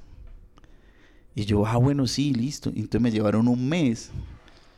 Y entonces yo fui a Guatemala, parce, yo no sabía que a uno lo ven en otros lados, en serio. O sea, sí. marica, hice un show para la embajada y saqué un show aparte y vendimos 100 boletos. 100 boletos a 30 dólares En Guatemala. en Guatemala y había gente de Costa Rica, El Salvador, otros colombianos y gente que, hey Anderson, hey, te vimos en tal-". y yo y me presenté, hice el show en Guatemala, me fue súper bien, una cosa muy bacana. Y bueno, básicamente yo dije, bueno, voy a hacer el primer show de one-liners en Colombia y en Latinoamérica es solo one-liners. Entonces hice un- mi primer show que se llamó Numeral No Frost. Entonces quería que, sea, que fuera muy raro Sí, sí, sí, sí. el nombre que... Nada que ver con nada. Ajá. Entonces Numeral No Frost es el primer chiste que yo escribí que decía que cuando me paro acá lo primero que dicen que me dicen es que rompa el hielo. Pero Ajá. yo no puedo porque soy No Frost.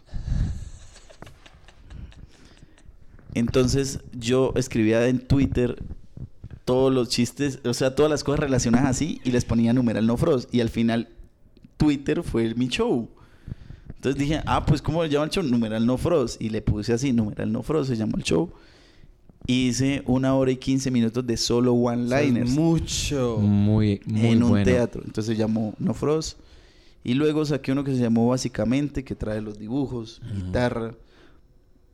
Y ahorita tengo unos chistes que, que no los he hecho, pero sí me gusta. Es que no sé. Creo que hay un punto en el que me gusta tanto que uno puede explorar otras cosas. Claro. Entonces es como cuando usted lleva el camino solito y lo que haga es válido porque va usted solo. Lo estás inventando tú. Exacto. Entonces, eh, en un punto ya hice unos chistes con un microscopio.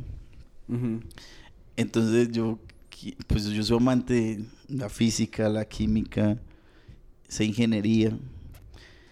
Entonces, hice cosas de, de, de un microscopio, son chistes con un microscopio. Y pones el microscopio y lo apagas en, las- en la pantalla o algo así. Exacto. Entonces, ahí entra a jugar lo que es más allá de la creatividad, porque es que reaccionen cosas en Claro. otro mundo. En un mundo microscópico. Sí. ¿Sí me entiende? Marica, eso es otro nivel, weón. Y de ahí en adelante lo que yo le contaba, yo dije, bueno, en un momento todo el mundo está haciendo los one-liners y yo me aburro muy fácilmente. Claro. Y ahorita tú has visto, por ejemplo, que aquí, siendo tú el, no- el primero y el benchmark, que le dicen, ¿cómo se dice en es- español benchmark? Pedrito. No, es que... El no- referente, el referente.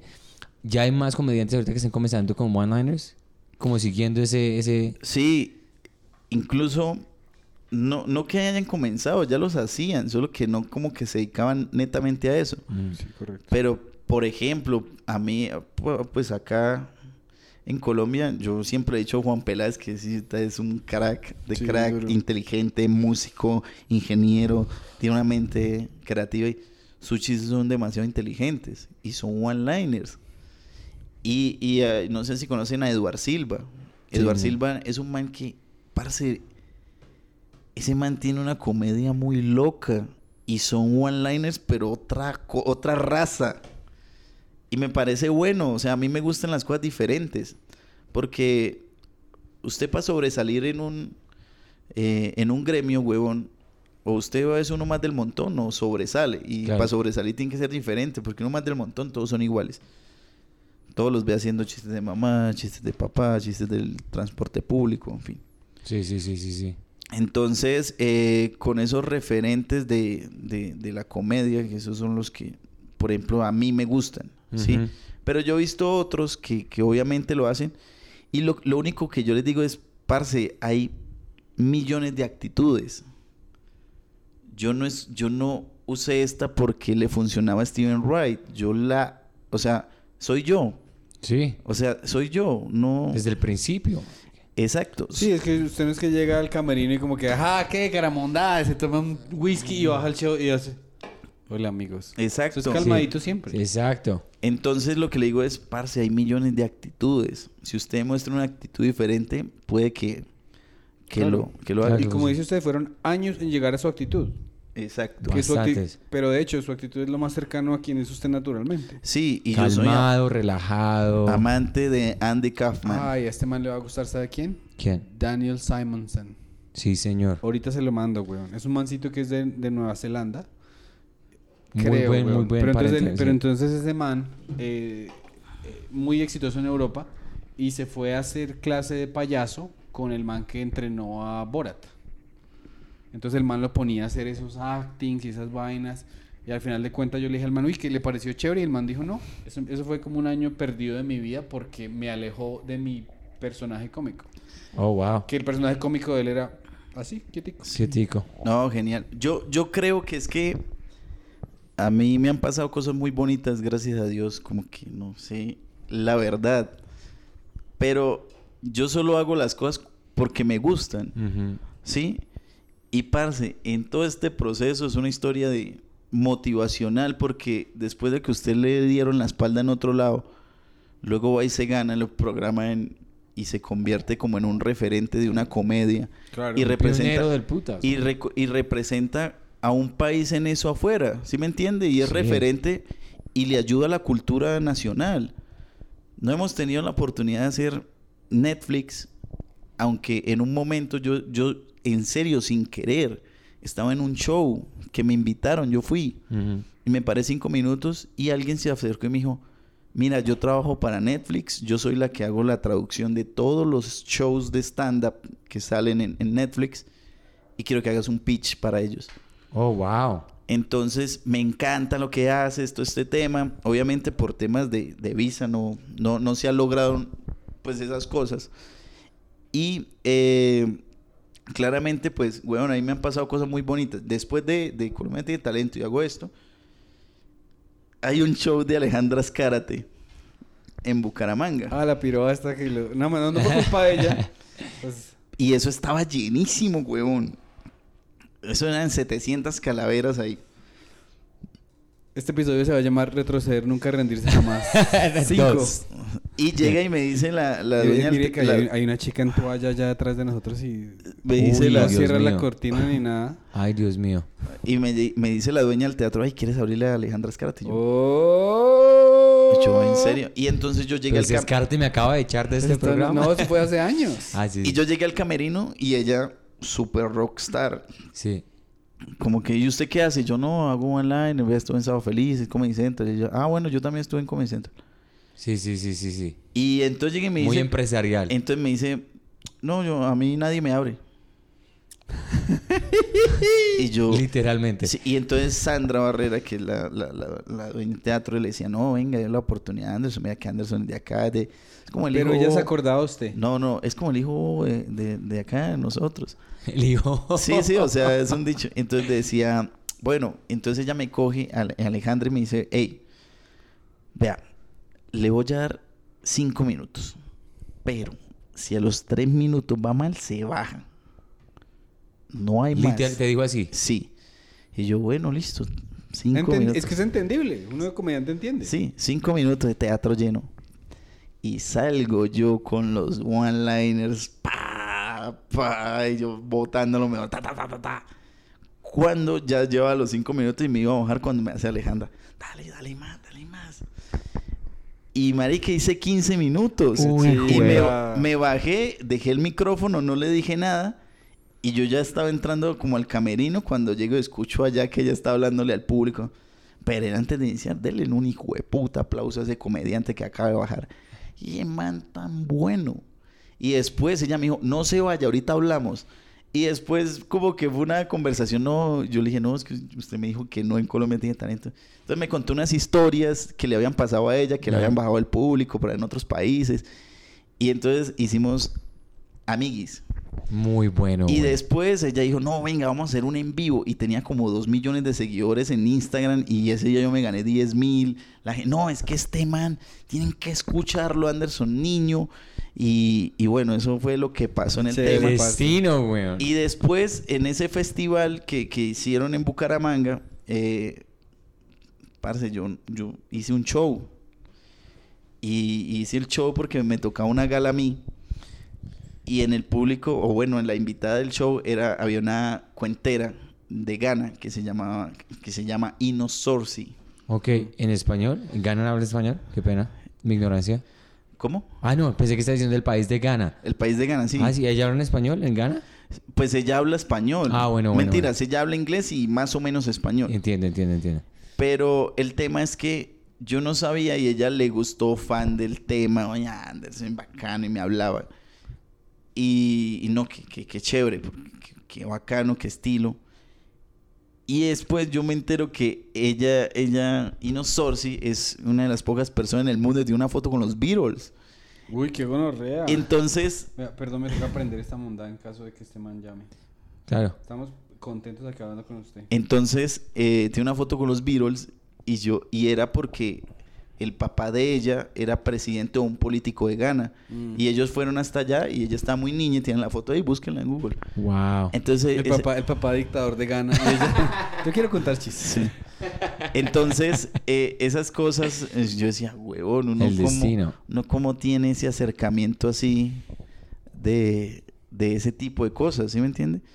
Y después eh, me loco. pasan un poco de cosas, luego, después de todo lo que ya les conté del proceso del, del, del club de comedia, yo les digo a los del club, yo digo, eh, vamos afuera, vamos a lograrla afuera Claro.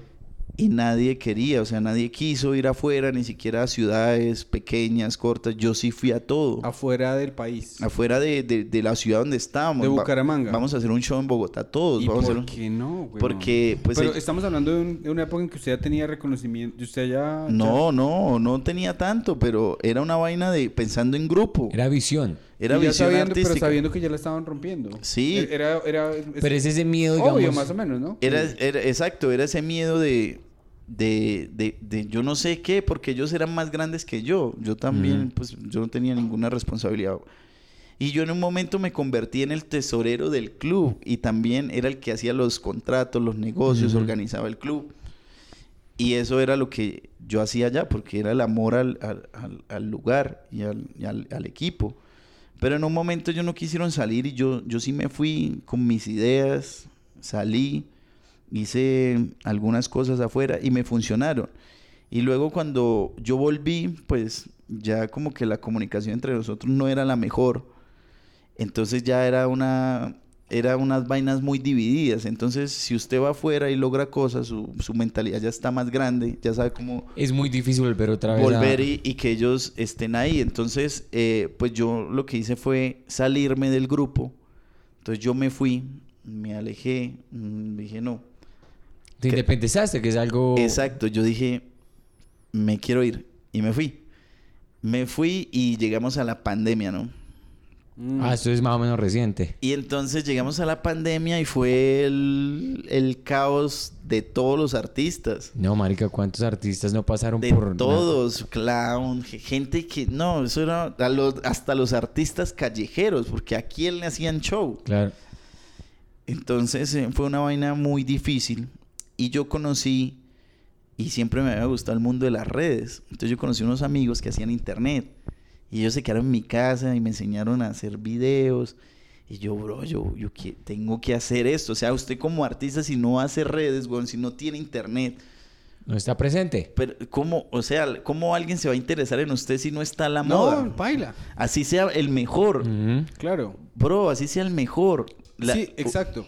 Una marca no le va a decir a usted, yo, venga. Yo le explicaba, am, por ejemplo, mi mamá siempre dice, no, que este José Manuel, el hijo de José José, o el señor siempre está presente en tele, en tatatá. Entonces, cuando hay concierto, mi mamá sabe y va al concierto.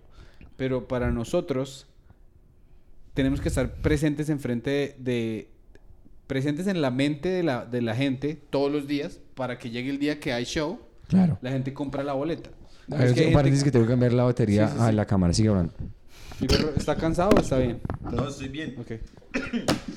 Porque es que la gente, o sea, hay, gente que se empecina, empecina es una palabra.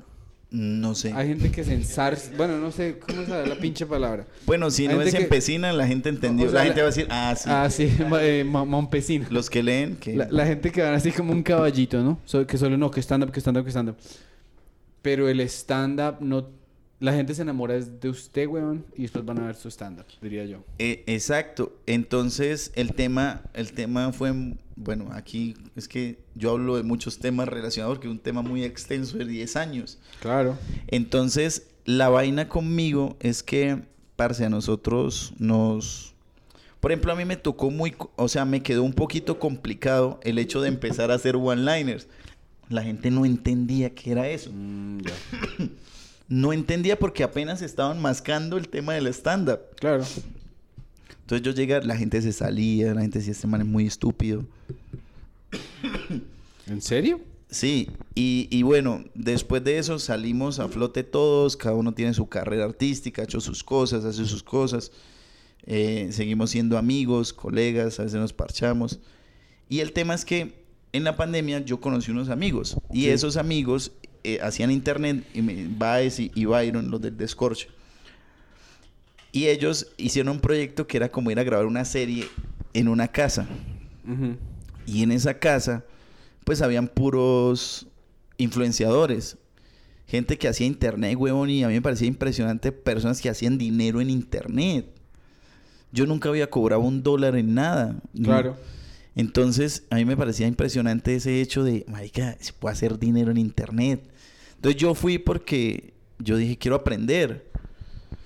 Y, y allá aprendí y conocí a una, a una exnovia que, bueno, no, no sé, yo creo que muchos la conocen. Aida, yo conocí a Aida. Aida, ¿qué? Aida Cortés. Ok.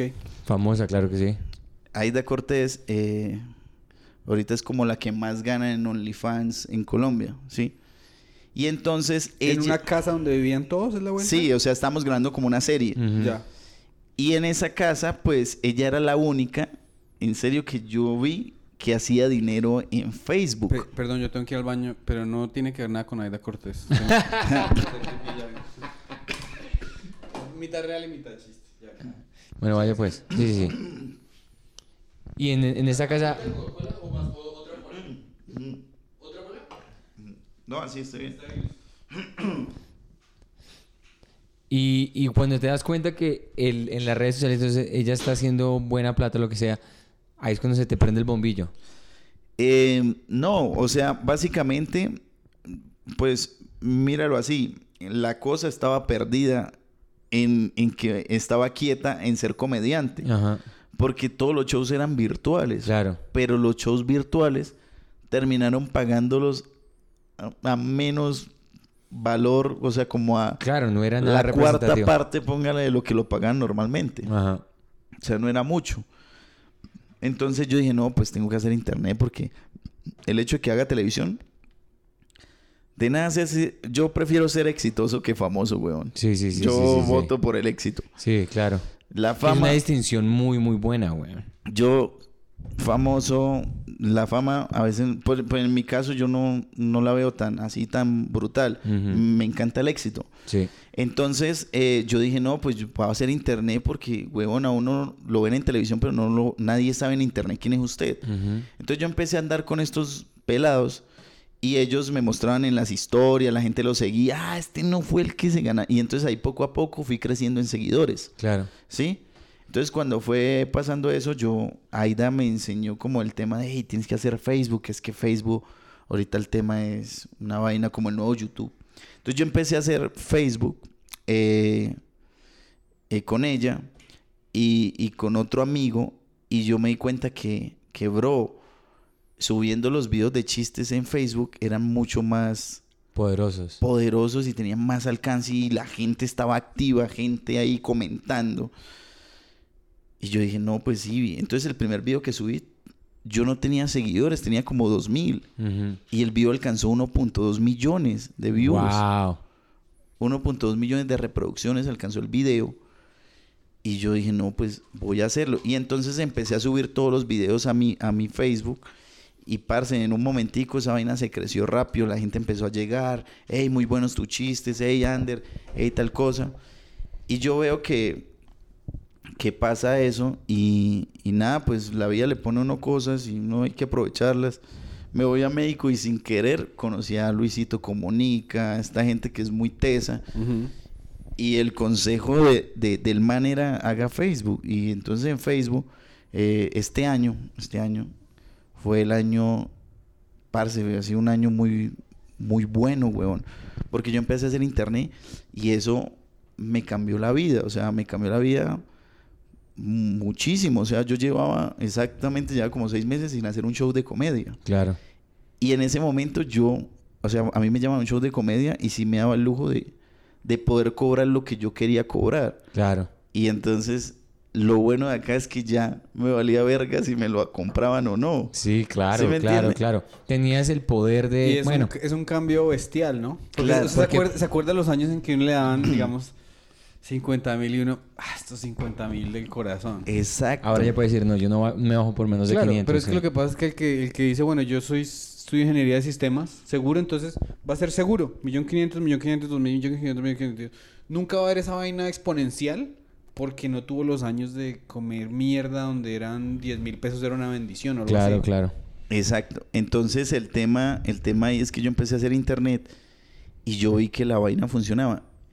Y yo dije, bueno, tengo que, empecé a subir los videos de chistes, pero dije, tengo que salir de la zona de confort porque yo siempre decía, no, yo no voy a hacer eso, porque mi humor era muy marcado ahí. Entonces yo dije, no, tengo que salirme de la zona de confort para lograr cosas. Mi sueño no es ser el mejor comediante del mundo. ya, yo amo los carros, a mí me fascinan los carros. Este piro quiere tener carros como de un príncipe de Arabia Saudita. yo, yo, mi papá es mecánico y yo toda la vida ahí... Y ya la comedia O sea, es un usted- vehículo, usted sabe- la comedia es un vehículo para llegar a los carros. Usted sabe, em, usted sabe de mecánica, pues, mm, ¿sí? de mecánica, todo. Mi papá baje las bujías. Bueno, y entonces, ¿qué, ¿cuál es el carro? Ah, bueno, entonces, por ejemplo, una pregunta. Gabriel Murillo.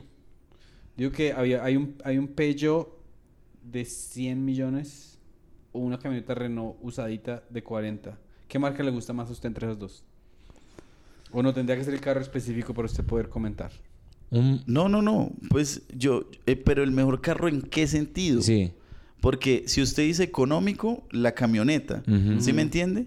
Porque el Peugeot, si es un RCZ, que es un deportivo que tiene Peugeot, que no es convertible, es un carro que es de lujo. es, obviamente Mm, usted ya, llega ya, y marca la diferencia. Claro.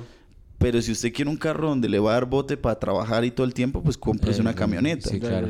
¿Sí? Pero, pero a mí, yo estoy hablando, es que a mí me fascinan los De- carros Carros de, O sea, de- de- o sea, de, ¿cómo se dice? Deportivos. deportivos. Yo tengo uno. ¿Cuál? ¿Qué, qué carro tiene? Tengo un SLK 200 de Mercedes eh, convertible, Ajá. trompa McLaren. Pucha, y eso no lo maneja aquí en Deje- Bogotá, déjelo weón. ver. Yo déjeme. Ya, ya se lo muestro. Y pero eso no lo tienes aquí en Bogotá porque con esos huecos de este hueputa ciudad Lo te tengo lo en mi casa ¿Y si lo saca?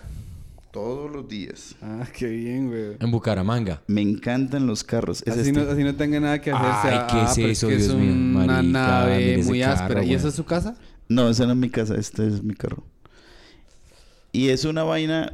Y, y, marica, no van a creer todo lo que ha pasado en mi vida realmente. No, siga contando. Hasta el momento yo la verdad güey. estoy anonadado y estoy totalmente... no- yo- yo- uno siempre dice, ¿por qué no buscar? Yo, yo llevo seis meses tratando de encontrar a alguien a quien le pueda pedir plata prestada. Bro, la vaina es que yo siempre he dicho que uno tiene que ir por todo o nada y ya, es no que a es muy medias. chimba porque sí, sí se pilla que Anderson tiene una visión clarita. ¿no? No, del putas, Listo, güey. entonces la pregunta es, de aquí, en, aquí a cinco años, ¿usted dónde va a estar viviendo? Piensa usted. Ahí, En Bucaramanga. Ahí, casa en esa casa. ¿Dónde- ¿Esa casa dónde casa, es? en esa ¿Dónde casa. queda esa casa? en Ruitoque Condominio Club, que es como el lugar de los millonarios en Bucaramanga. Ok. Entonces allá vive Peter Albeiro, que es muy famoso. ¿No conoces a Peter Albeiro? Claro ¿Ese man que vive sí. en Bucaramanga? Claro, Peter Albeiro amigo de nosotros. ¿Vivía Yo- o vive? Allá vive la familia y él se la pasa Yo, allá. yo, yo le pregunté a mi mamá, ¿cuál es su comediante favorita? Yo pensé que iba a decir Santi Espinosa y dijo, no, Peter Albeiro. Peter Albeiro es áspero. Peter Albeiro tiene dos Lamborghinis huracanes. Marica, ese Peter Albeiro, güey, la rompió. Entonces, ok, eh, y, y, y en su colección de carros, ¿cuáles quiere tener? Una Cura NSX, que es de la marca Honda, lo más largo. Ok. Un C, C7 de, de Corvette. Ujú. Me gustaría tener un McLaren Senna. Uy, marica, pero es que estamos hablando de cosas que solamente Jeff Bezos y Anderson, niño, pueden tener. No, eh, eh, pues es que hay muchos Parce, comediantes Salomundo como... lo tiene... sí, sí, es Sí, verdad. Jerry Seinfeld es muy aficionado a los carros. Me encanta. Leno. Pero es que sí se puede. Sí se puede. O sea, sí se puede. Sí, sí, sí, sí, me encanta la mentalidad. hay que me tener encanta. la Sí se puede porque yo antes creí... Es que les voy a contar. Pónganme cuidado. Cuente, güey. Cuente, cuente, hombre. Yo empecé a hacer internet y yo termino con esta nena y yo quedé solo, entonces no, no hacía videos. Yo dije, bueno, entonces, ¿qué hago? ¿Ah, es que usted está haciendo videos de OnlyFans? No, no, no, o sea, videos de, de Facebook. Claro, claro. Entonces dije, no, pues... Venga, yo me perdí esto cuando fui al baño. eh, usted fue a la casa a- y, y- y usted quería echar ojo de cómo es que se hacen los videos. Sí, usted dijo, usted le enseñaron. Me enseñaron. Y le Aprendió. enseña, y, y cuál es la vuelta? ¿Cuál es el secreto así de, de- de- No, el secreto era que uno tenía que entender cómo, por qué lo hacían, cómo lo hacían y cómo era que sacaban ideas para ver videos. Claro. Entonces ahí yo aprendí, o sea, viviendo con ellos, decían, no, vamos a hacer este video. Yo, ah, bueno, se hace así. Se Ya, edita ya. así, se edita con tal aplicación. Ya, ya, ya. Se hacen de tanto tiempo. Eh, bueno, es una Sí, cosa sí. básica. Entonces cuando termino con esta nena, yo eh, digo, no, pues, ¿qué hago? Entonces dije, voy a crear una empresa. Entonces hice una empresa en dos días. Llamé a un amigo que estudió conmigo contabilidad y finanzas y le dije, bro, eh, le doy el 2% de toda la empresa. Créela.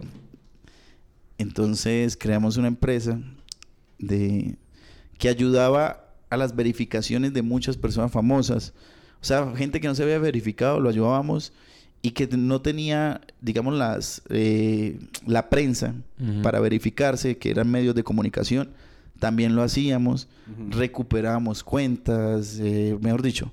O sea, hacíamos todo el tema relacionado con Internet y también monetizábamos Facebook, ¿sí?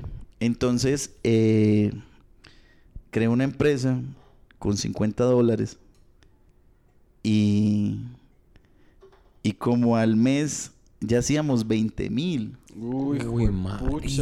Entonces nadie me creía al principio y cuando alguien me dio como la oportunidad, ya el- después empezaron a llegar uno por uno y luego llegaban de a tres, de a cuatro, hasta un punto en el que ya rechacé gente que no podía, o sea, ya no me daba. Claro, Claro. el tiempo.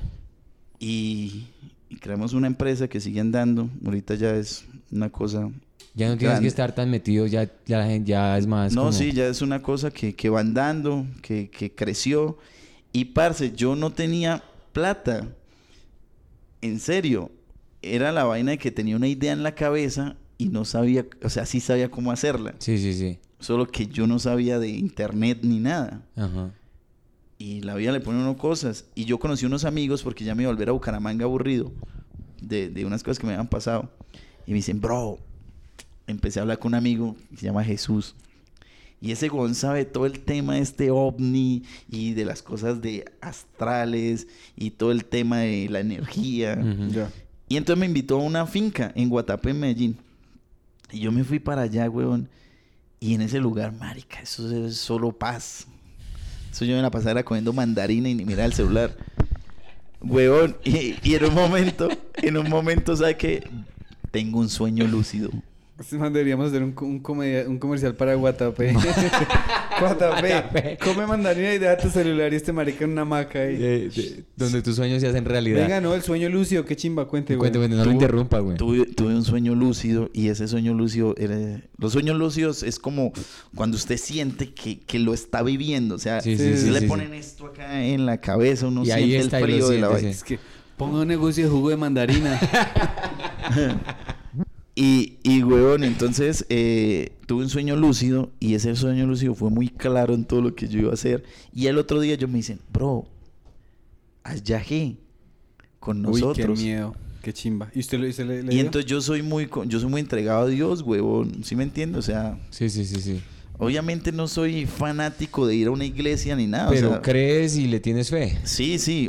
Y entonces voy con ellos y, y bueno, voy con ellos, hago el viaje. Parce, el viaje me cambió la vida hace unos 5 o 6 meses. Este man nos ha contado que le ha cambiado la vida tres veces. Pero desde es que no, empezó- marica, eso pero es una es escala, paso a una paso, escala, güey, una no, escala. Una cosa una del putas, güey. Es que parece la biografía de, mejor Una dicho... güey. Exacto. Y en ese momento, Vamos a huevón, en- cancelar en- todos los invitados. Sigamos ¿Quién quiere más pola whisky? Bueno, otra, ¿Sí, otra pola.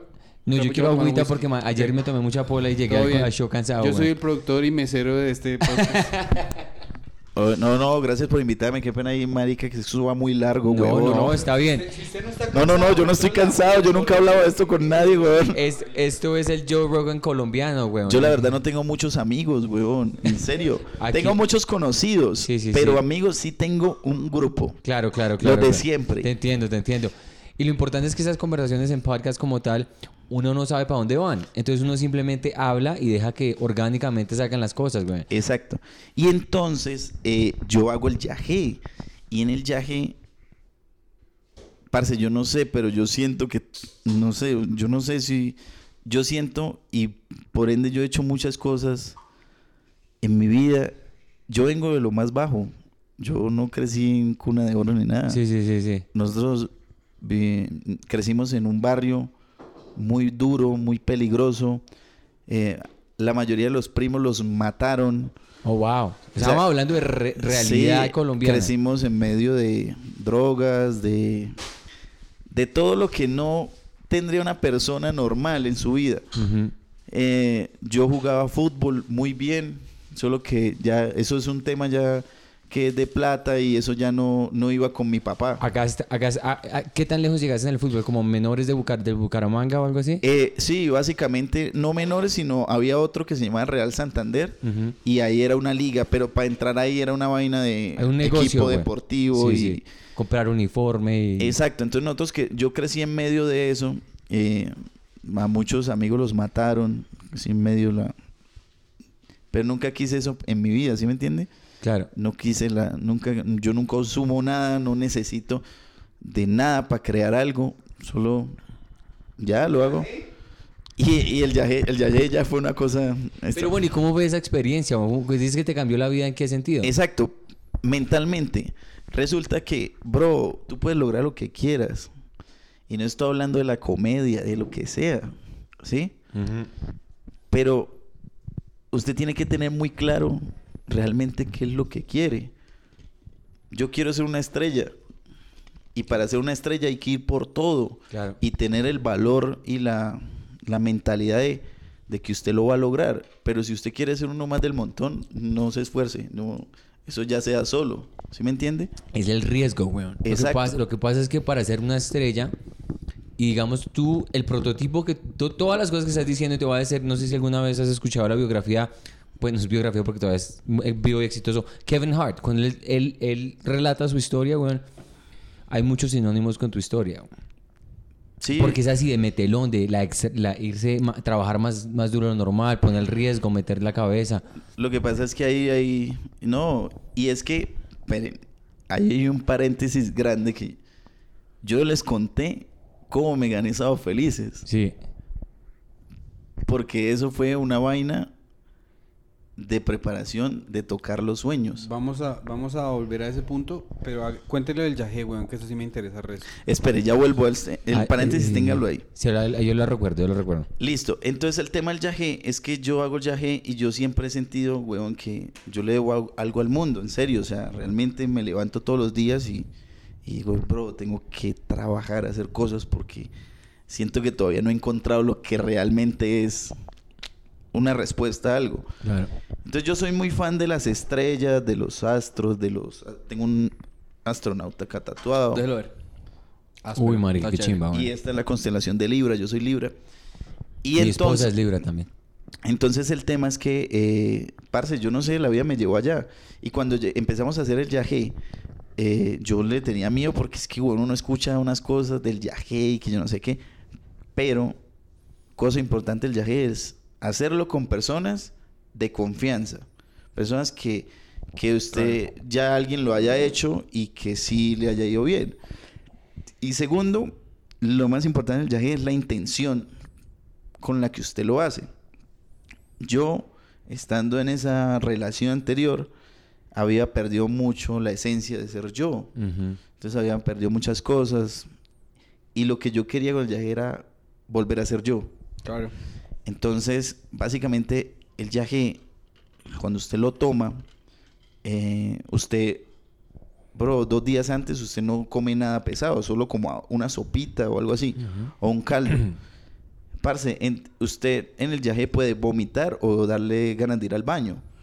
Y entonces eh, a mí me lo dieron y yo vomité muchísimo. Y eso quiere decir, en términos de viaje, que usted está muy contaminado de cosas, eh, de energías pesadas, cosas malas, huevón.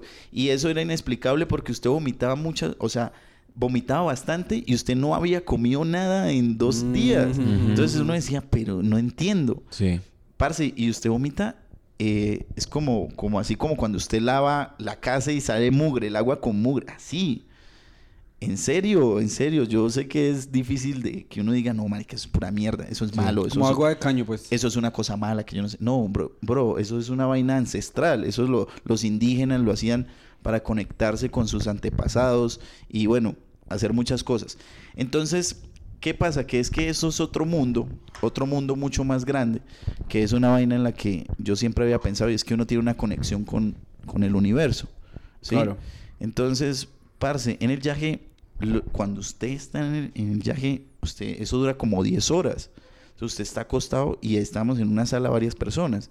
¿Había un taita o no? Sí, el taita tiene que cuidarlo. ¿Esto siempre. fue en, en donde? ¿En Guatapé? En Guatapé.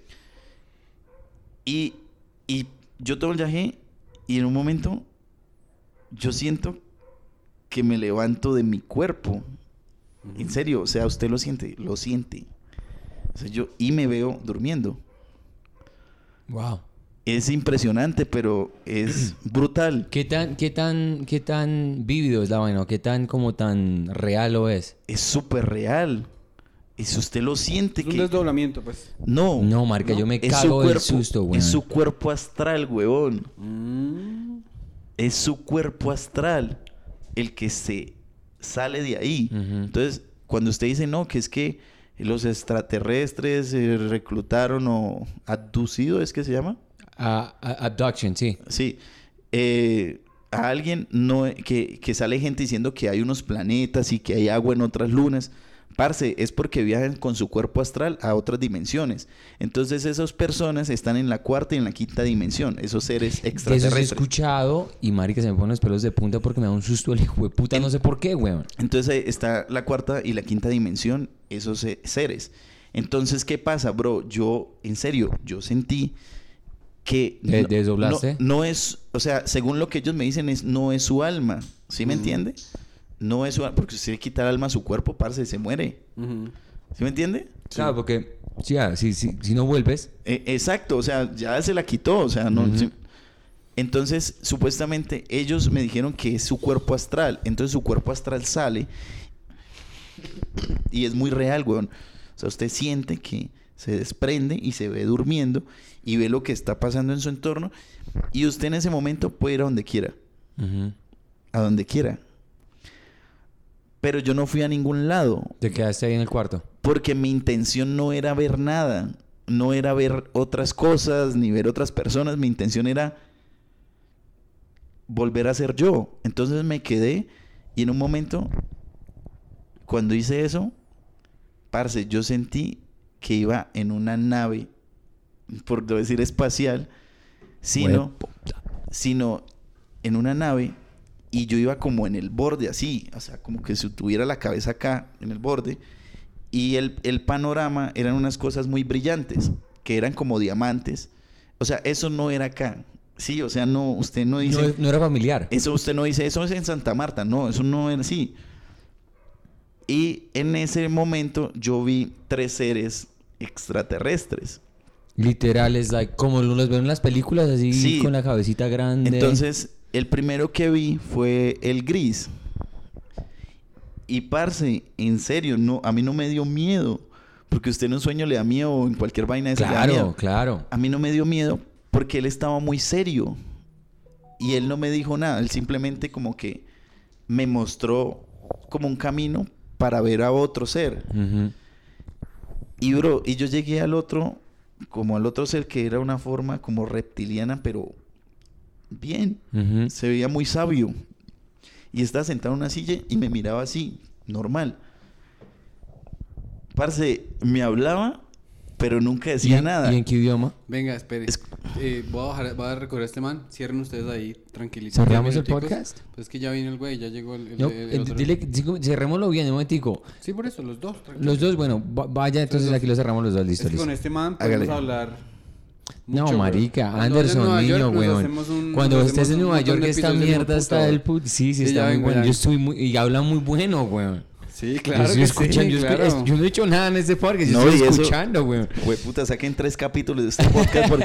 Ay, que les contaré cómo me gané sábado felices. Sí, Pero- no, no, no, pero espere, espere. Allá en Nueva York hacemos más Le, capítulos. le voy, a, Sí, sí, le voy a sí. contar es como, como el tema ese. Y huevón, y entonces el tema de los... De, de esta vaina es que yo veo ese ser Parce, él no pronunció ni una palabra, pero yo sabía que tenía que responder, ¿sí me entiende? Sí, sí, sí, sí. Y sí. yo no sé cómo lo hizo, ¿sí me entiende? O sea, Marica. parce, eso fue una vaina en la ¿Y en que... ningún momento te dio miedo? No. Nada de y, como... y él me decía como algo y yo, sí señor, sí, sí, sí señor, no, claro, sí.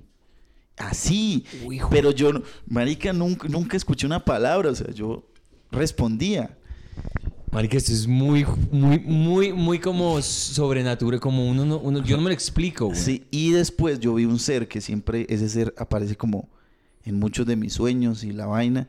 Y es ese ser, yo no sé si a alguien le pase, es un ser que uno solo le ve la cintura, huevón, o sea, la cintura y, y los pies. Y, y de ahí para arriba, de la cintura hacia arriba, es un destello de luz, huevón. Entonces uno no lo puede ver. Claro. Y siempre aparecen mis sueños y ahí... Y, des- y desde ese momento y esa experiencia y todo eso, tú te levantas y más o menos como cuál es la actitud en cuanto a volver otra No, vez. después de ese viaje, de, de esa visión, de ese viaje, porque es un viaje, bro, tú vuelves a tu cuerpo así como que te tiran y caes otra vez. Y lo sientes. Y lo sientes y te levantas, o sea, ya. Y después de eso empieza como que la vaina del viaje es que después de tener un viaje, empiezas a reflexionar y a pelear con tu yo interior. Y ese yo interior yo lo veía, veía, me veía yo con una camisa negra y una camisa blanca. Entonces era, hey, reflexionar, volvamos, vamos a lograrla. Y días después de eso, yo, yo dije, voy a comprarme un carro. Yo no sabía manejar. Pero yo quería un carro. ¿Y es esa nave que nos mostraste? Exacto. Y yo no tenía plata. Entonces, resulta que yo me voy a, a- eh, busco en internet y sale ese carro. Yo dije, parce, yo necesito un carro que valga la pena, un carro, mejor dicho, un carro que uno llegue y uno diga, puta, ese carro es. Y weón, entonces yo me fui donde el, el que está vendiendo el carro y yo tenía la cita a las 12 y, había, y yo llegué a las once y media. Y entonces él ya tenía otra cita a esa hora. Pero llegué temprano. Y entonces el man le dijo, listo, a las 12 hacemos negocio, le dijo el anterior man. Yo llegué a las once y media. Marica, y yo hice carrazo, huevón. Y el man no dijo, espere que es descapotable. Y bailó escapota. Qué chima, güey. Y huevón, y eso suena brutal el carro. Y yo dije, bueno, listo, entonces. Y yo, ¿cómo es para hacer negocio? Y el man me dice, no, el primero que me pise ahí el negocio con 5 millones. Yo, parece que yo no tenía más, tenía 5 millones 100 mil. Y les diste, ta. Y yo le di- cerrado. Sí, así, tal cual. Y yo di, y el man me dijo, tiene 20 días para traerme el resto. Y yo, yo, bueno, pues si pierdo, pierdo 5 millones, pero. Y si gano, pues no sé. Parce, a los 20 días Qué riesgo, apareció la plata. ¿De dónde salió la plata, güey? de internet, huevón. Y huevón, y a- entonces esa plata yo fui y le llevé un bolsito y le pagué en efectivo la plata al man. Y parce, me llevé mi carro, yo no sabía manejar y a los ya yo lo cogí, lo andaba por Medellín el carro. Y yo podía creer que tenía el carro. Ay, manija, güey. y después de eso, tiempo después, yo dije, no, pues yo... soy-. Y la moraleja de toda esa historia es sí se puede. Siempre Y se puede. Siempre se puede. Entonces yo dije, marica, yo no, yo quiero ir al otro lado del mundo. Y semanas después me fui a Turquía y Dubái y me tiré el avión de Dubái y pasaron cosas impresionantes en Dubái. Y luego conocí gente que quiso hacer negocios. Entonces creamos una, una marca de agua que se llama Califa y solo se co- comercializará Mm. en Emiratos Árabes. Y, y eso es todo el tema como relacionado porque eso es, eso es extendible. No, marica. Bueno, aquí vamos porque, porque aquí con Anderson podemos hablar más o menos hasta mañana. Marica, no, que te voy a decir sinceramente, qué privilegio y qué rico haberte conocido aquí en este viaje aquí a Bogotá. Y, y cuando te salga la visa ya te vamos a estar esperando No, de una, de una, Nueva de una. York. Aquí vamos a hacer los episodios que salgan. Ah, cuando estés por allá y cuando volvamos ahí y si coincidimos en la misma ciudad de una. Y, y bueno, no, muchas gracias. Bueno, o sea, aquí vamos a cerrar esto, tocó cerrarlo. No hablamos de ahí, no hablamos del improv, el ejercicio de improv que vamos a hacer, las categorías, pero esto estuvo muchísimo mejor, bueno. No, no, no, qué chimba ahí por invitarme. Eh, No, dejamos picar a gente o no. Déjala picada, claro que sí. Ah, bueno, listo. No, no, entonces no digamos lo de cómo me gané el programa porque... Ah, no, no, no, no, no, dejemos la, la próxima edición, la, cuando, cuando Anderson vuelva aquí a la Comedy Mafia, vamos a hablar de cosas tan, tan importantes para la gente que sabe que conoce a Anderson, cómo se ganó Sábados Felices y Entonces, toda eh, la- la vaina ahí de, de, de todas las personas es... Ahí estamos en internet. Llegó el Mateos. Lleg- llegó, llegamos, aquí llegó el otro, pucha, sí señor. Entonces aquí nos llegó el, el otro, el invitado, hombre, vamos a despedirlo. Ñerito. Gracias. Hombre, vamos a cerrarlo aquí. Chao, Entonces, sí- sigan el podcast si les gusta, suscríbase y bueno, sigan ahí. o Si no lo siguen a Anderson, síganlo. El One Niner de, de Latinoamérica y puta de todo el mundo. Un abrazo y suscríbase al, al canal. Chao pues. Chao. El que